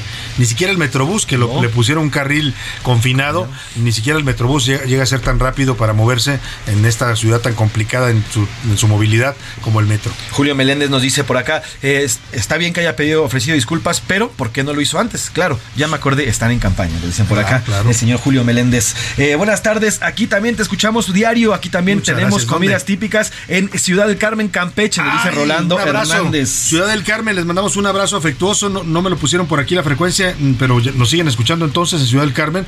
Pues le mandamos un abrazo afectuoso y claro que tienen los camarones a la petrolera, oiga, que son originarios de ahí de Ciudad del Carmen. Es un lugar muy bonito. Les mandamos un abrazo afectuoso. El pan de cazón eh, también es riquísimo por allá. El la pescado comida asado del sureste. uf, sí, riquísimo también. Saludos por allá. Nos dice también por acá Salvador García Soto. Yo creo que el metro está bien, yo lo uso todos los días. Incluso dejé de utilizar el coche y me parece que es un gran transporte público. Saludos a vos. Mire, si usted no, no tiene que moverse en las horas pico, digamos, si no lo toma las entre 7 y 9 de la mañana, Mirka, y si te tomas un poco más tarde es maravilloso el metro, ¿no? Porque ya va más tranquilo, ya no hay tanta gente, pero así a las horas pico puede ser un auténtico, pues eh, no sé, es un tema subirte al metro porque no te dejan salir, no te dejan bajar. Es una jungla, o sea, la verdad es que es como hay que esperar tantito a ver que pasa un tren y otro tren y otro tren, porque pues no cabes. Y si ya llevas mucha prisa y dices, bueno, con permisito, yo pues aquí me hago un huequito porque si no, no voy a llegar. Ahí aprende uno a dar codazos y a ver ese paso entre la gente. Pero, pero sí es un gran medio de transporte. Es un gran medio de transporte. lamentablemente, pues sí, sí, yo coincido con el público, lo han dejado caer. Eh, también nos dicen por acá, ¿y para cuándo la señora Margarita Zavala va a pedir ofrecer disculpas por el tema de ABC? Nos preguntan por acá también. pregunta también. Nos dice eh, el señor Zaragoza. Eh, también por acá nos dicen, el metro es un gran transporte público. Ya en estos días hemos visto que se han caído cosas, sin embargo, me parece que todo el tema tiene que ver con mantenimiento. Le hace falta mantenimiento a este metro. Saludos, Salvador, nos dicen por Sin duda alguna. En la comunidad tuitera, en arroba ese García Soto, ¿qué dice nuestra comunidad, Milka? En Twitter sobre el tema de la corrupción, el 19% dice que ha mejorado con la llegada de AMLO, el 54% que todavía falta muchísimo por hacer y el 27% que la corrupción es parte de la cultura mexicana. Ay, qué fuerte. 27%. 27%. Acuérdate de aquel lema de la era priista, el que no tranza, no, avanza. Lastimosamente. Ay, sobre el tema de las disculpas de Sheinbaum, el 2% dice que son sinceras. El 81% que las dio solamente porque están en campaña y el 17% que ya es demasiado tarde. Ya es tarde para pedir disculpas. Ya es tarde. Y sobre el tema del metro, el 56% dice que le falta mantenimiento, el 38% que está descuidado y el 6% dice que no utiliza el metro. El 6% no lo utiliza. El 6% no lo utiliza. Ajá. Oye, Salvador, y tenemos un mensaje. Ah, pero antes de que des el mensaje, espérame tantito, porque tenemos regalos. correcto. Oiga, y son muy buenos, la verdad valen mucho la pena porque están bastante caros los boletos, ya los vimos cómo están en, su precio original y nos hicieron favor nuestros amigos de la Feria del Arte que se va a llevar a cabo eh, este eh, próximo mm, del 9 al 12 de febrero, o sea, la próxima semana, eh, de regalarnos ocho pases dobles. Se llama Feria del Arte Directo del Artista Bada. Se trata de una feria en la que participan 100 artistas independientes, muestran su trabajo, hablamos de pintura, escultura, distintas artes y el objetivo es que el público y los compradores puedan tener un contacto directo, pueda usted conocer al artista y si le gusta una obra y puede, en una de esas puede comprar una obra de arte o también puede ir solamente a apreciar y a ver el arte de estos artistas y a platicar y a conocerlos a muchos de ellos. Hay pintores, escultores, hay arte objeto, hay muchas formas de arte en esta feria, tercera feria del arte directo del artista Bada. Se va a llevar a cabo del 9 al 12 de febrero. Eh, arranca de las 11 de la mañana hasta las 8 de la noche. El lugar es el Campo Marte, este que se ubica ahí a un ladito del Auditorio Nacional. La verdad se ve un gran evento ¿eh? se puede usted ahí, además hay cafeterías, puede ir a pasear con la familia, ver arte y luego puede comer por ahí, es la zona de Polanco que es muy bonita para pasear el fin de semana y vamos a regalar ocho pases dobles, también puede llegar en metro, ahí está el metro Polanco que lo deja muy bien. Eh, pues el costo del boleto es caro, se lo digo para que sepa usted de lo que le estamos hablando. El nivel de esta feria son 250 pesos, pero aquí se los vamos a regalar. Ocho pases dobles para que se vaya a ver esta Feria del Arte del 9 al 12 de febrero. Puede ir el día que usted quiera. No tienen una fecha específica, tiene que ser entre el 9 y el 12. La pregunta para que se vayan a ver este, se vayan a ver esta Feria de Arte directo del artista Vada, eh, vamos a hacerla a ver. ¿Cómo se llaman los tres grandes muralistas mexicanos del movimiento muralista? Hay muchos otros muralistas, pero estos son los tres grandes y todo el mundo y todos los mexicanos los conocemos y los identificamos perfectamente. Mándenos su respuesta al 5518 41 51 99 y se va a ver esta Feria del Arte. Y también, también tenemos discos, vamos a regalar discos de Rodrigo de la Cadena del Festival OTI. Eh, tenemos dos discos para que se lleve usted estos, eh, esta maravillosa colección de éxitos del OTI que hizo Ricardo, perdóname, Rodrigo de la Cadena con estos grandes arreglos y su gran voz. Eh, vamos a preguntar, ¿qué preguntamos del festival OTI? Vamos a preguntar, pues, una canción. Tengo una pregunta, a ver, ¿dónde fue donde José José, donde José José cantó el triste? En un festival. En un festival de OTI. No ganó, por cierto. No ganó, que en tercer lugar. Pero, ¿en qué lugar? ¿En qué teatro fue esta presentación? Que, es, que hay un video en YouTube que usted lo puede ver y es eh, fascinante, emocionante ver cómo donde lo interpretó la cara del público. Había grandes figuras ahí del mundo del espectáculo y todos se quedaron con la boca abierta al ver a aquel jovencito que tenía creo que 17, 18 años cuando cantó por primera vez, 17 años cuando hace esta interpretación. ¿Qué teatro fue? Díganos y se lleva eh, el disco de Rodrigo de la cadena del festival OTI 5518 41 51 99. Son los regalos que le tenemos el día de hoy y ahora sí Milka tu anuncio. Pues es que ya terminó el sorteo Reyes con causa del Grupo Andrade. Agradecer a todos los que participaron y felicitar a Tomás Gerardo Castañeda porque ganó el ABOL Ay, 2022. un carro nuevo, un auto nuevo de paquete. y y nada de moscas. y es el permiso de Secretaría de Gobernación 2022-02-35 PS 02. Oye, qué pena que no nos lo ganamos nosotros, compramos algunos boletos, ¿no? para colaborar, para cooperar, porque esto ya le decía, si usted participó, pues si no se ganó el auto, qué pena, pero eh, sí contribuyó a una buena causa, porque Fundación Andrade con estos recursos lo que hace es ayudar a niños en situación vulnerable. Incluso Alejandro Alvarado, que trabaja aquí con nosotros, eh, siempre está aquí asistiéndonos, él dijo que si se lo ganaba, lo iba a regalar al ah, programa. ¿eh? Sí, no sé qué íbamos a hacer con él, pero bueno, no se lo ganó. Felicidades a don Gerardo que se llevó su auto nuevo. Gracias, Milka. Gracias, Salvador. Y vámonos a otros temas. Gracias, José Luis. Gracias, Salvador. Vamos a otros temas importantes. A la una, con Salvador García Soto.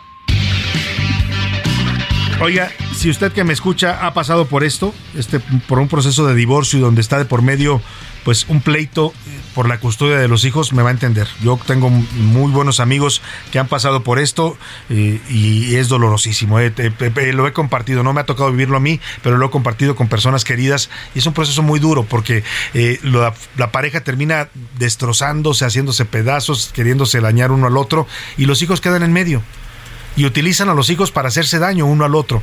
Y entonces la mamá o el papá dice, pues yo no te lo voy a dejar ver. Y entonces eh, llegan a, incluso a tener que ir a reuniones, a centros del DIF para que poder platicar con sus hijos. Pero además, eh, malamente y torpemente y, estúpidamente, discúlpeme la expresión, a veces el padre o la madre, el que tenga la custodia, le habla mal del otro, de la otra parte de la pareja al hijo, le envenenan la mente a los niños y los niños terminan con un daño emocional terrible. Esta historia que nos preparó Adriana Luna corresponsal allá en Jalisco, le mandamos un abrazo. Habla precisamente de los niños rehenes, una problemática que deja secuelas principalmente a los hijos que viven un proceso de divorcio turbulento entre sus padres. Dolorosos divorcios han dejado a miles de niños como rehenes parentales. Las tres hijas de Rodrigo desde diciembre de 2016 no han podido convivir con su padre. La mamá decidió llevárselas a otra entidad. Las dejé de ver cuatro años y medio porque las ha mantenido ocultas, retenidas y ha impedido la, la relación con ellas. Lo que argumenta precisamente es como en todos los casos, violencia, ¿no? Situación que es completamente irreal Tampoco Carlo ha convivido sanamente con su papá Anuar, quien era su héroe. Esto desde 2019, cuando comenzó el proceso de divorcio entre sus padres. La pandemia y una aletargada justicia le ha robado el derecho de ver a su progenitor, quien fue acusado de abusador. El juzgado simplemente es indolente, se justifica diciendo que tienen mucho trabajo, eh, no lo dudo, pero creo que eh, ante eso deberían de tomar las medidas necesarias para que estos casos no se sigan atrasando, sobre todo entre esas medidas que tengan un poco de vergüenza. La verdad es que aquí quienes salen perdiendo más son eh, las familias en general, los niños que son quienes supuestamente por quienes más vela el, el derecho y quienes absolutamente se están viendo más afectados por esta situación. Tanto Rodrigo como Anuar, cuando vislumbraban una resolución al caso, ahora enfrentan nuevas acusaciones judiciales por parte de las exesposas. Y el trámite comienza nuevamente desde cero, con otro señalamiento. Pareciera una venganza. Se les golpea donde más les duele, sus hijos la señora mete inconformidad, se la vuelven a aprobar y desde octubre para acá pues es día que no sé absolutamente nada de ellas, ni navidades, ni cumpleaños, ni año nuevo, absolutamente nada. Y lo importante aquí es ver que pues, es una problemática social muy compleja. Hoy en Ciudad Judicial de Jalisco se manifestaron los colectivos No Más Hijos Rehenes y Lazos Protectores de Familia provenientes de diversas entidades del país exigiendo justicia para estos niños. No quieren más leyes de género, sino una real protección a la infancia. Aquí la voz de Andy Hernández nos están llenando tantas leyes que realmente se están haciendo inoperables. Lo que realmente necesitamos en México es una impartición de justicia real. En México no hay un panorama claro sobre el tiempo de resolución en los procesos de guardia y custodia demandados entre mujeres y hombres. No hay datos como tales. Nosotros hemos, eh, no sabes, es un rollo porque hemos utilizado hasta el INAI para obtener alguna información y son, a veces nos contestan que son datos reservados o que no cuentan con esas estadísticas, imagínate. Mientras se aletargan los juicios en tribunales, muchas veces con falsas acusaciones, los niños se pierden el derecho de convivir con sus progenitores. Desde Jalisco para la Una con Salvador García Soto, Adriana Luna, Heraldo Radio. Bueno, pues ahí está una historia que nos comparte Adriana Luna desde Jalisco y es este proceso dolorosísimo, duro de, pasar para muchas familias. Yo la verdad pensaría, no sé que no es fácil nunca un proceso de divorcio, siempre se imponen los egos, el, dolor, eh, la rabia, pero, pero hay que mantener eso al margen porque el pleito es entre, las, entre la pareja, ¿no? No entre los no con los hijos. Habría que tener la, madurez suficiente la inteligencia emocional para decir, mi problema es contigo, a ti te odio, no te quiero volver a ver en la vida, pero tus hijos son tus hijos y mis hijos son mis hijos. ¿Qué necesidad de dañar a los hijos separándolos de su madre o de su padre cuando se puede llegar a un acuerdo civilizado? Pero bueno, así pasan en este eh, caso las cosas. Oiga, hoy por la mañana, el próximo lunes 5 eh, de de febrero, Día de la Constitución, se celebra un aniversario más de la Constitución de la República Mexicana. Domingo 5, perdóname, no es lunes, es domingo 5. Ah, me fui al lunes porque hay puente. El lunes eh, es día de asueto, se va a dar el puente por este motivo. Se cumplen ya ciento, eh, ¿cuántos? 106 años, 106 años creo de la Constitución Mexicana, eh, de que fue promulgada. Y hay el acto que, cada año se celebra allí en, Querétaro, en el Teatro de la República, donde se reúne pues todos los poderes. Normalmente va el presidente encabeza el evento, va el presidente de la Suprema Corte, los líderes del Congreso, el gobernador de, Querétaro, que es el anfitrión, y invitan a mucha gente para, para celebrar este aniversario y normalmente invitan al presidente del INE o de antiguo IFE, pero en esta ocasión le preguntaron al presidente López Obrador si iba a estar invitado Lorenzo Córdoba por aquello de que se fueran a encontrar ahí cara a cara en la mañanera y esto fue lo que respondió López Obrador. ¿Invitaron a Lorenzo Córdoba al aniversario de la Constitución, presidente? No sé, no sé. eso. Yo no organizo eso. Bueno, pues no sé, no sé, pero casi casi ese no sé eso, no, sé eso, no, no quiero, no quiero ni verlo, ¿no? Eh, yo le puedo confirmar en este momento, lo subí a Twitter hace un rato, que no está invitado el señor Lorenzo Córdoba, presidente de línea al evento conmemorativo del 106 aniversario de la Constitución. Hablamos con los organizadores que son de allá del gobierno de Querétaro, nos dijeron que no está en la lista de invitados. No nos explicaron por qué, si alguien pidió que no lo metieran, que no lo invitaran, normalmente sí se le invita, no es requisito obligatorio, pues, pero normalmente era de los que estaban considerados para participar en esta ceremonia. Este año no invitaron al presidente del INE. Vámonos a la pausa y volvemos con nos para usted aquí en A la Una. No le cambies. Estás en A la Una con Salvador García Soto. Información útil y análisis puntual. En un momento regresamos.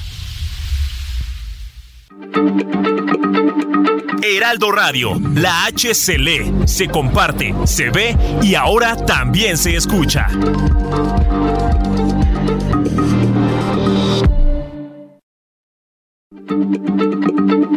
Heraldo Radio, la H se lee, se comparte, se ve y ahora también se escucha.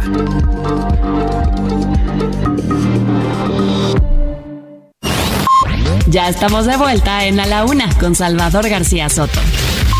Tu compañía diaria al mediodía. Gracias. En total hay 195 estaciones en toda la red y cuenta con 12 líneas. La línea 7 es la más profunda y la 12 la más larga con 24.5 kilómetros de longitud.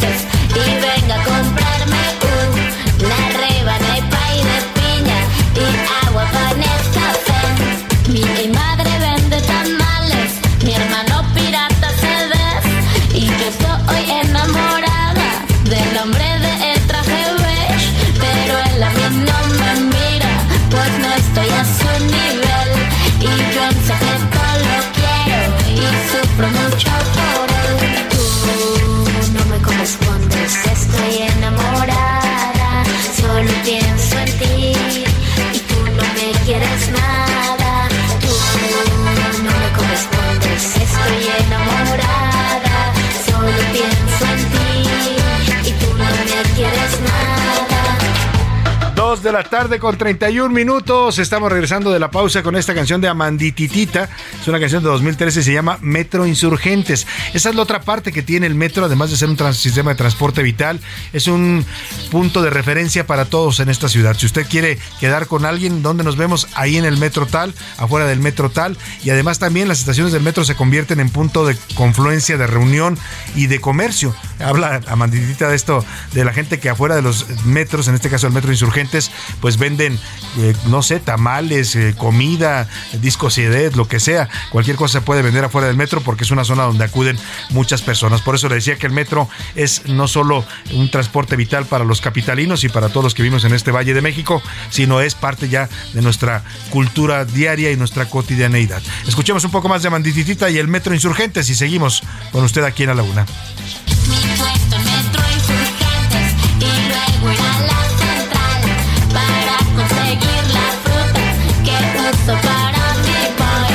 Cuando ya me agarra la noche, estoy cansada hasta para llorar. A la una. Con Salvador García Soto. El ojo público. En A la Una tenemos la visión de los temas que te interesan en voz de personajes de la academia, la política y la sociedad. Hoy escuchamos a Melisa Moreno. En Melisa lo explica todo. El ojo público. Salvador, buenas tardes. Este mes Okuda San Miguel, que es uno de los representantes más importantes del arte contemporáneo a nivel mundial, se apodera del frontón México por medio de una experiencia inmersiva llena de color, luz y sonido que se compone de elementos físicos y digitales llamada Metamorfosis. Este es un proyecto sumamente especial para el artista que en esta ocasión recrea el mundo de sus sueños de manera totalmente integral, ya que a diferencia de otros conceptos inmersivos que se han realizado en la Ciudad de México, la experiencia de Okuda San Miguel, a través de sus figuras geométricas y patrones multicolores, comunica un mensaje de gran valor con icónicas esculturas producidas por las manos de artesanas y artesanos mexicanos, específicamente para esta exposición. El artista español ha intervenido con su arte las fachadas de diferentes edificios y construcciones alrededor de todo el mundo, como iglesias ubicadas en Marruecos, Asturias en España, Denver en Estados Unidos, además de edificios singulares como el Faro de Ajo en España o grandes murales en edificios de más de 20 pisos en Toronto, Canadá o París, Francia. De la misma forma y aprovechando su llegada a nuestro país, el artista intervendrá la parte exterior del Frontón México con un mural que también celebra los 101 años del muralismo mexicano. Hablar de Okuda San Miguel es hablar de un lenguaje onírico, es hablar sobre un mundo surrealista pop, es hablar acerca de un artista fuera de lo común que ha logrado comunicarse con sus espectadores por medio de pinturas, esculturas monumentales y murales, interviniendo importantísimos edificios y construcciones con cientos de colores en más de 80 ciudades de todo el planeta, en los que el artista nos obliga a enfrentarnos con el anhelo de una realidad distinta. Con una producción 100% mexicana y con piezas monumentales creadas de manera exclusiva para la exhibición, algunas de ellas diseñadas específicamente para que aquellos que visiten la experiencia puedan interactuar con el arte de este artista, tomarse fotos para sus redes sociales y vivir una experiencia de talla mundial. Además, en esta experiencia inmersiva podrás disfrutar de distintas disciplinas artísticas como escultura, instalaciones, performance con personajes en vivo, imágenes en movimiento, videomapping y atmósferas sonoras que invitan al espectador a un inesperado y profundo viaje hacia una nueva manera de vivir el arte contemporáneo. Para ser de los primeros en vivir la experiencia inmersiva de Okuda, solamente tienes que adquirir tus entradas en frontticket.com.mx, las cuales tienen un costo de 250 pesos por persona, más cargo por servicio, y estará abierta a todo el público de miércoles a domingo desde las 11 de la mañana hasta las 8 de la noche. Esta experiencia es para toda la familia, ya que los niños menores de 12 años y las personas mayores de 65 años ingresan completamente gratis.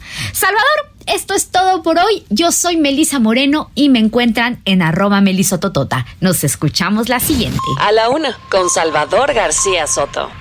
Oiga, y vamos a regresar hasta la zona de viaducto Tlalpan y, e insurgentes porque está eh, generándose ya violencia en este punto ante el caos vial que han generado manifestantes de esa zona que piden la aparición de una joven de 29 años que desapareció. Eh, hay eh, enfrentamientos a golpes entre automovilistas y manifestantes. Los automovilistas se desesperaron porque están llevan muchos de ellos ya más de una hora ahí atrapados en el tráfico, no, no los dejan pasar y, bueno, pues la, se han enfrentado a golpes a los manifestantes, hubo pedradas, hubo, bueno, empujones, de verdad es eh, lamentable lo que está ocurriendo ahí. Las autoridades, bien, gracias, no se preocupe usted, andan ocupadas en otras cosas más importantes. Los manifestantes piden la aparición de Carolina Leticia Islas, que tiene 29 años de edad, no desapareció desde ayer. Sus familiares piden que las autoridades la busquen, pero esto ha generado ya enfrentamientos y violencia, tensión, mucha tensión entre automovilistas y manifestantes. Vamos contigo, Israel Lorenzana, que te encuentras de nuevo en el punto. Cuéntanos, muy buenas tardes. Salvador, muchísimas gracias. Pues como lo señalas, ya han pasado a los golpes, los jaloneos, los manifestantes y por supuesto los automovilistas y transportistas que están todavía varados aquí en la zona de Viaducto Tlalpan antes de la incorporación con la carretera libre México-Cuernavaca. Han llegado ya las autoridades también, por supuesto, para poner calma, pero la desesperación de los automovilistas es tanta que, bueno, pues ya se registraron aquí algunos golpes y jaloneos, primero con un pipero Salvador y por supuesto son choferes de transporte los cuales ya están desesperados, además los automovilistas que les han pedido a los manifestantes que pues les permitan continuar su marcha. Ya son más de cuatro horas las que llevan varados aquí, este Salvador, y es que son familiares y amigos de la joven de 29 años, Carolina Islas Dorantes, quien desapareció el pasado 27 de enero, y bueno, pues lamentablemente las autoridades no han dado con su paradero y su familia ya está desesperada. Son dos puntos, Salvador, aquí en la zona de Viaducto Tlalpan y por otro lado también sobre insurgentes a la altura del caminero información que detengo, Salvador, una larga fila de vehículos sobre la zona de viaducto Tlalpan, así que hay que evitarlo a toda costa. Ya son más de cuatro horas de bloqueo y bueno, imagínate la gente que se queda atrapada también en, en el auto, en el transporte, pues también eh, es entendible que lleguen a desesperarse, no se justifica la violencia en ningún caso, han abierto ya un carril, están dejando pasar a través de un carril, pues eh, después de esta de estas eh, manifestaciones violentas que nos narra Israel, pues finalmente abrieron un carril, están liberando por lo menos un poco la circulación, pero bueno, eso pasa cuando hay ausencia de autoridad. ¿eh? La autoridad tendría que estar ahí. Es la salida a Cuernavaca, la salida y la entrada en un día de puente largo, de fin de semana largo, y la autoridad no se ha hecho presente. Ya sabe, evaden las responsabilidades cuando no quieren asumir, ni encuentran a la joven, que es lo que piden los manifestantes, ni dejan que la gente pueda circular libremente, pues aplicando también el, el orden. En este tipo de casos no se puede bloquear una vía tan importante como es la salida a Cuernavaca, la carretera de insurgentes, donde empieza la autopista pista y la confluencia del viaducto. Vamos a estar atentos contigo. Te agradezco, Israel Lorenzana, como siempre. Buena tarde. Buenas tardes, Salvador. Pues ahí está la situación delicada, ¿eh? Delicada. Y pues, insisto, cuando hay vacío de autoridad, cuando la autoridad no se aparece, no hay nadie ahí de policías ni de nadie para poner orden y lo que se terminó motivando fue pues golpes, enfrentamientos, jaloneos entre automovilistas desesperados, enojados y los manifestantes que no querían abrirles paso. Bueno, pues afortunadamente están ya liberando por lo menos un carril, un solo carril. Los manifestantes se replegaron, están bloqueando dos carriles, pero están dejando que circulen los autos por un carril. Me parece también adecuado que lo hagan. Está bien su protesta, pero pues qué culpa tiene la gente que se queda atrapada y que tiene necesidades de salir por mil cosas, ¿no? Que van a al trabajo, que van a moverse eh, a alguna urgencia, enfermedad, lo que sea, en fin. Ahí está esto que está pasando en la salida a Cuernavaca en estos momentos, todavía sigue el bloqueo, pero están permitiendo circular ya por lo menos a través de un carril a los automovilistas.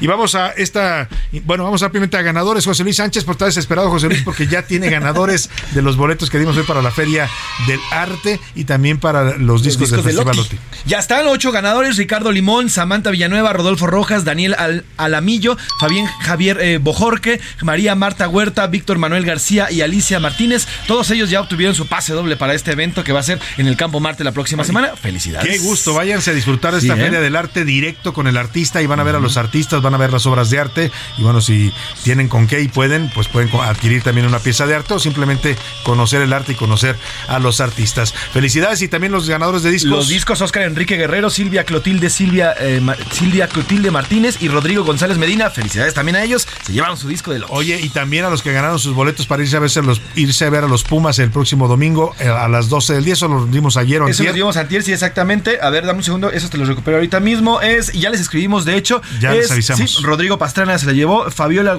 Fabiola García. Y también el último es Romina González. Ya les habíamos dicho, ya les escribí a todos ellos. Ya nada más que Ahí están los que se van a ver a los Pumas. Y ya que hablamos de los Pumas y del partido, ¿qué le parece si vamos con Oscar Mota y los deportes que ya anda por aquí llegando a la cabina. Escuchemos a Oscar Mota.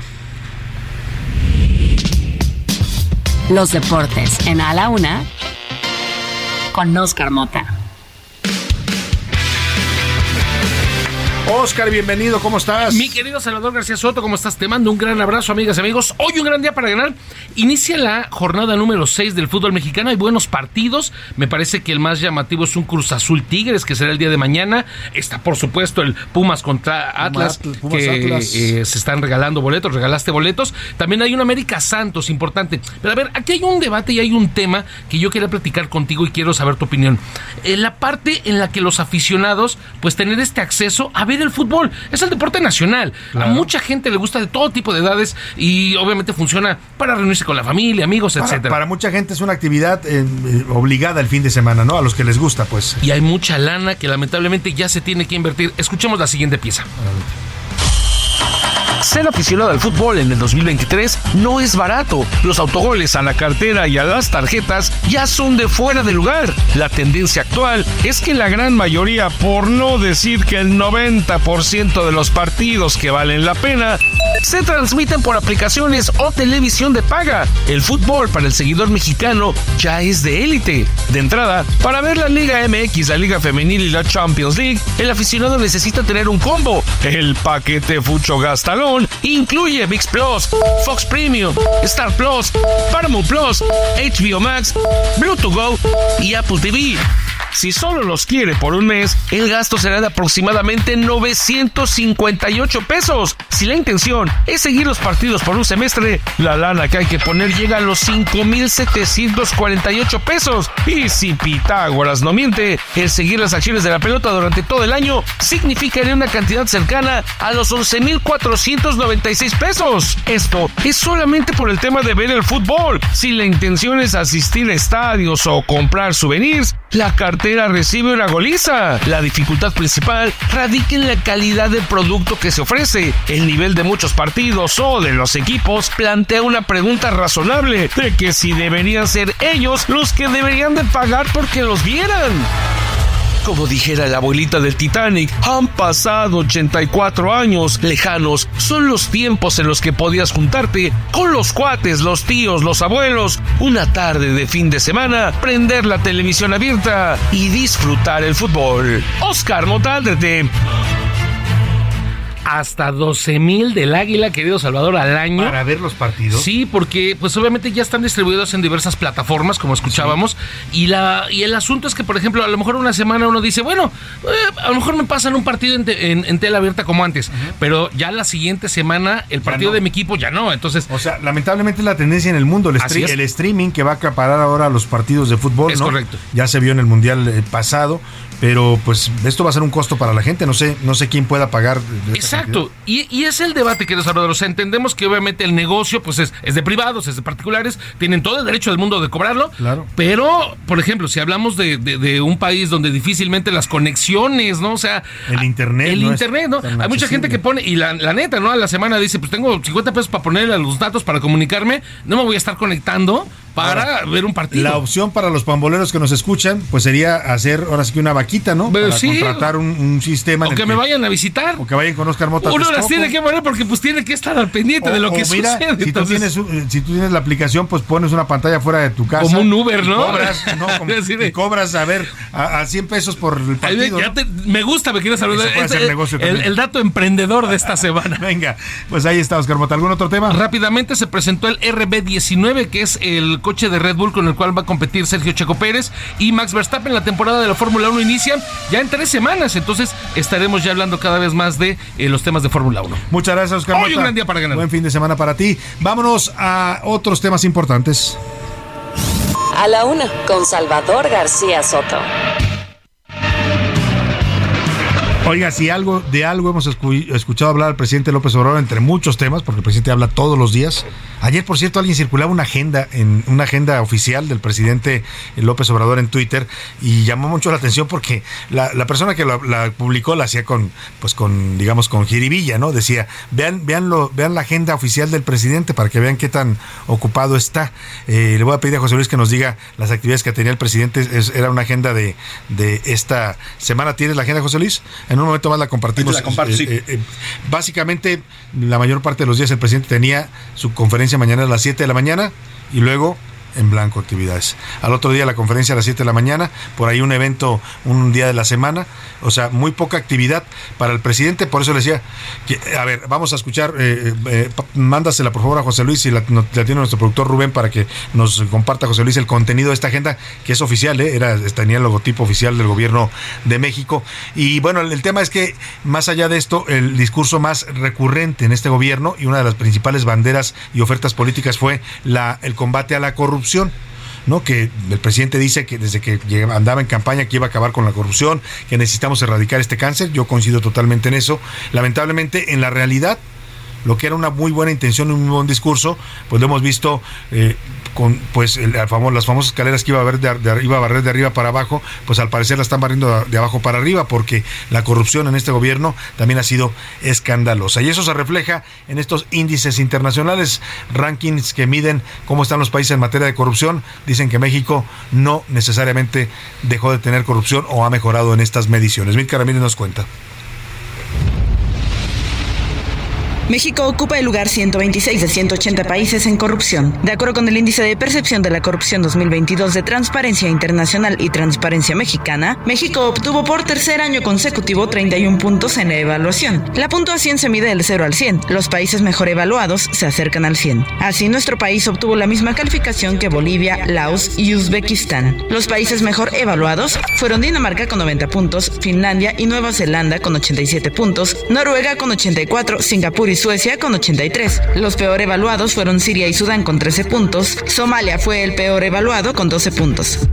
En comparación con los países que integran la Organización para la Cooperación y el Desarrollo Económico, México está en la última posición. En el G20, México y Rusia ocupan los últimos lugares. Además de la corrupción, México retrocedió en la democracia. El último informe de The Economist reveló que México cayó de la posición 86 a la 89 en democracia.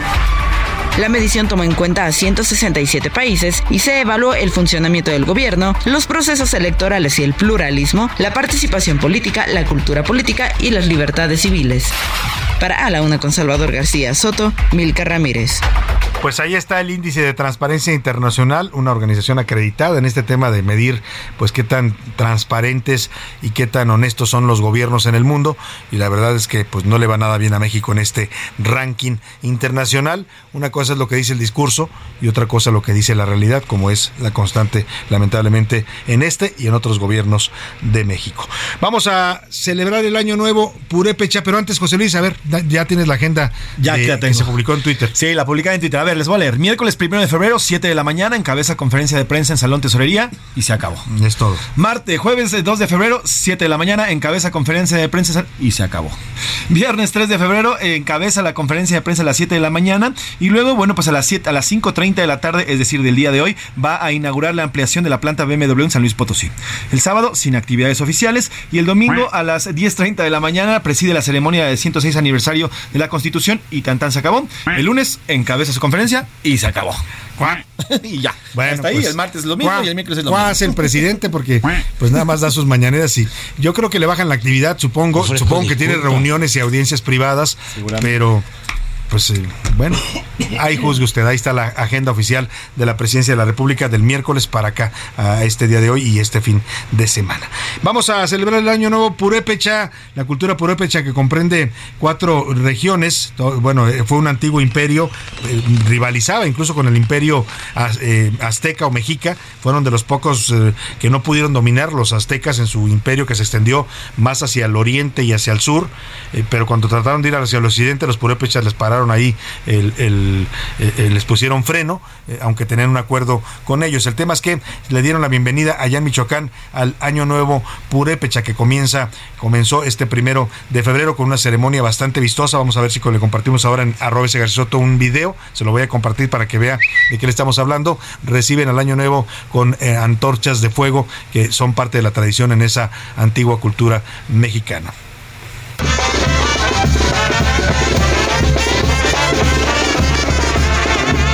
El 1 de febrero, Salvador, justo cuando la constelación de Orión estuvo a la mitad de su trayecto, el fuego nuevo fue encendido, la hoguera arde en lo alto de la Yácata y con ello inicia el nuevo año Purépecha. Para darnos fuerza, valor y voluntad.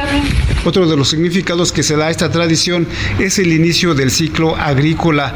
Este año, este año el municipio de Rongarícuaro fue la sede de esta ancestral tradición. Como siempre, el ritual fue dedicado al dios del fuego Curicaberi. Durante el día se realizaron diversas actividades tradicionales como el trueque, una actividad milenaria y que los pueblos originarios han tratado de preservar. También se presentó el juego de pelota encendida. La festividad de Fuego Nuevo Salvador enmarca la cosmovisión de los pueblos indígenas de Michoacán, donde en un ambiente de hermandad realizan ritos privados en los que solamente participan los originarios, como es la ceremonia de la madrugada, cuando dan la bienvenida al dios Sol y saludan a los cuatro puntos cardinales y a los cuatro elementos de la tierra. Y tener presente que mucho antes de la época en que vivimos, pues teníamos dioses, tenemos todo un calendario, tenemos todo un ciclo al que tenemos que agradecer. Así se vivió aquí en Michoacán esta tradición milenaria que para fortuna de todos se niega a morir. Buenas tardes, Salvador.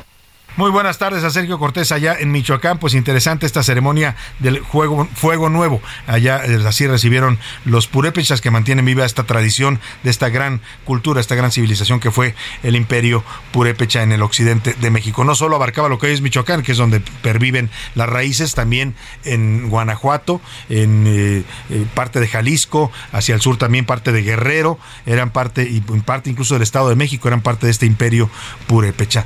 Vamos a a, estos eh, temas. Eh, ayer le platicamos de esta entrevista que le realizaron a Ariadna Montiel, la secretaria del Bienestar del, gobierno federal. Eh, yo no sé si nos da tiempo ya.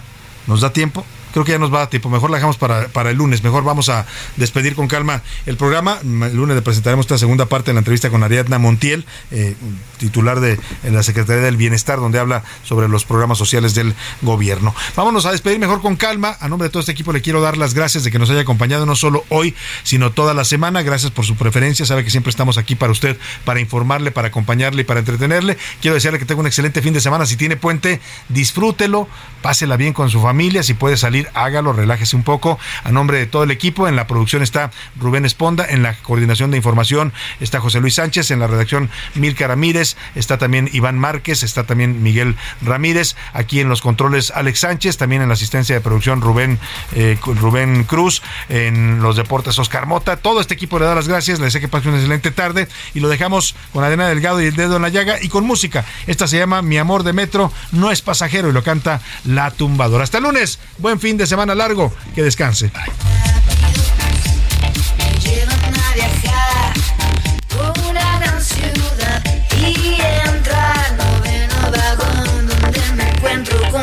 ojos marrón, tus ojos marrón.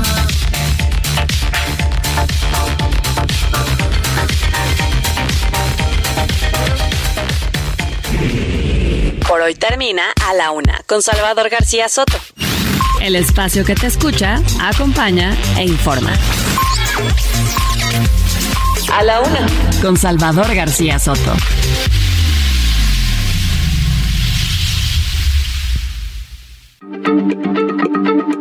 Heraldo Radio, la H se lee, se comparte, se ve y ahora también se escucha.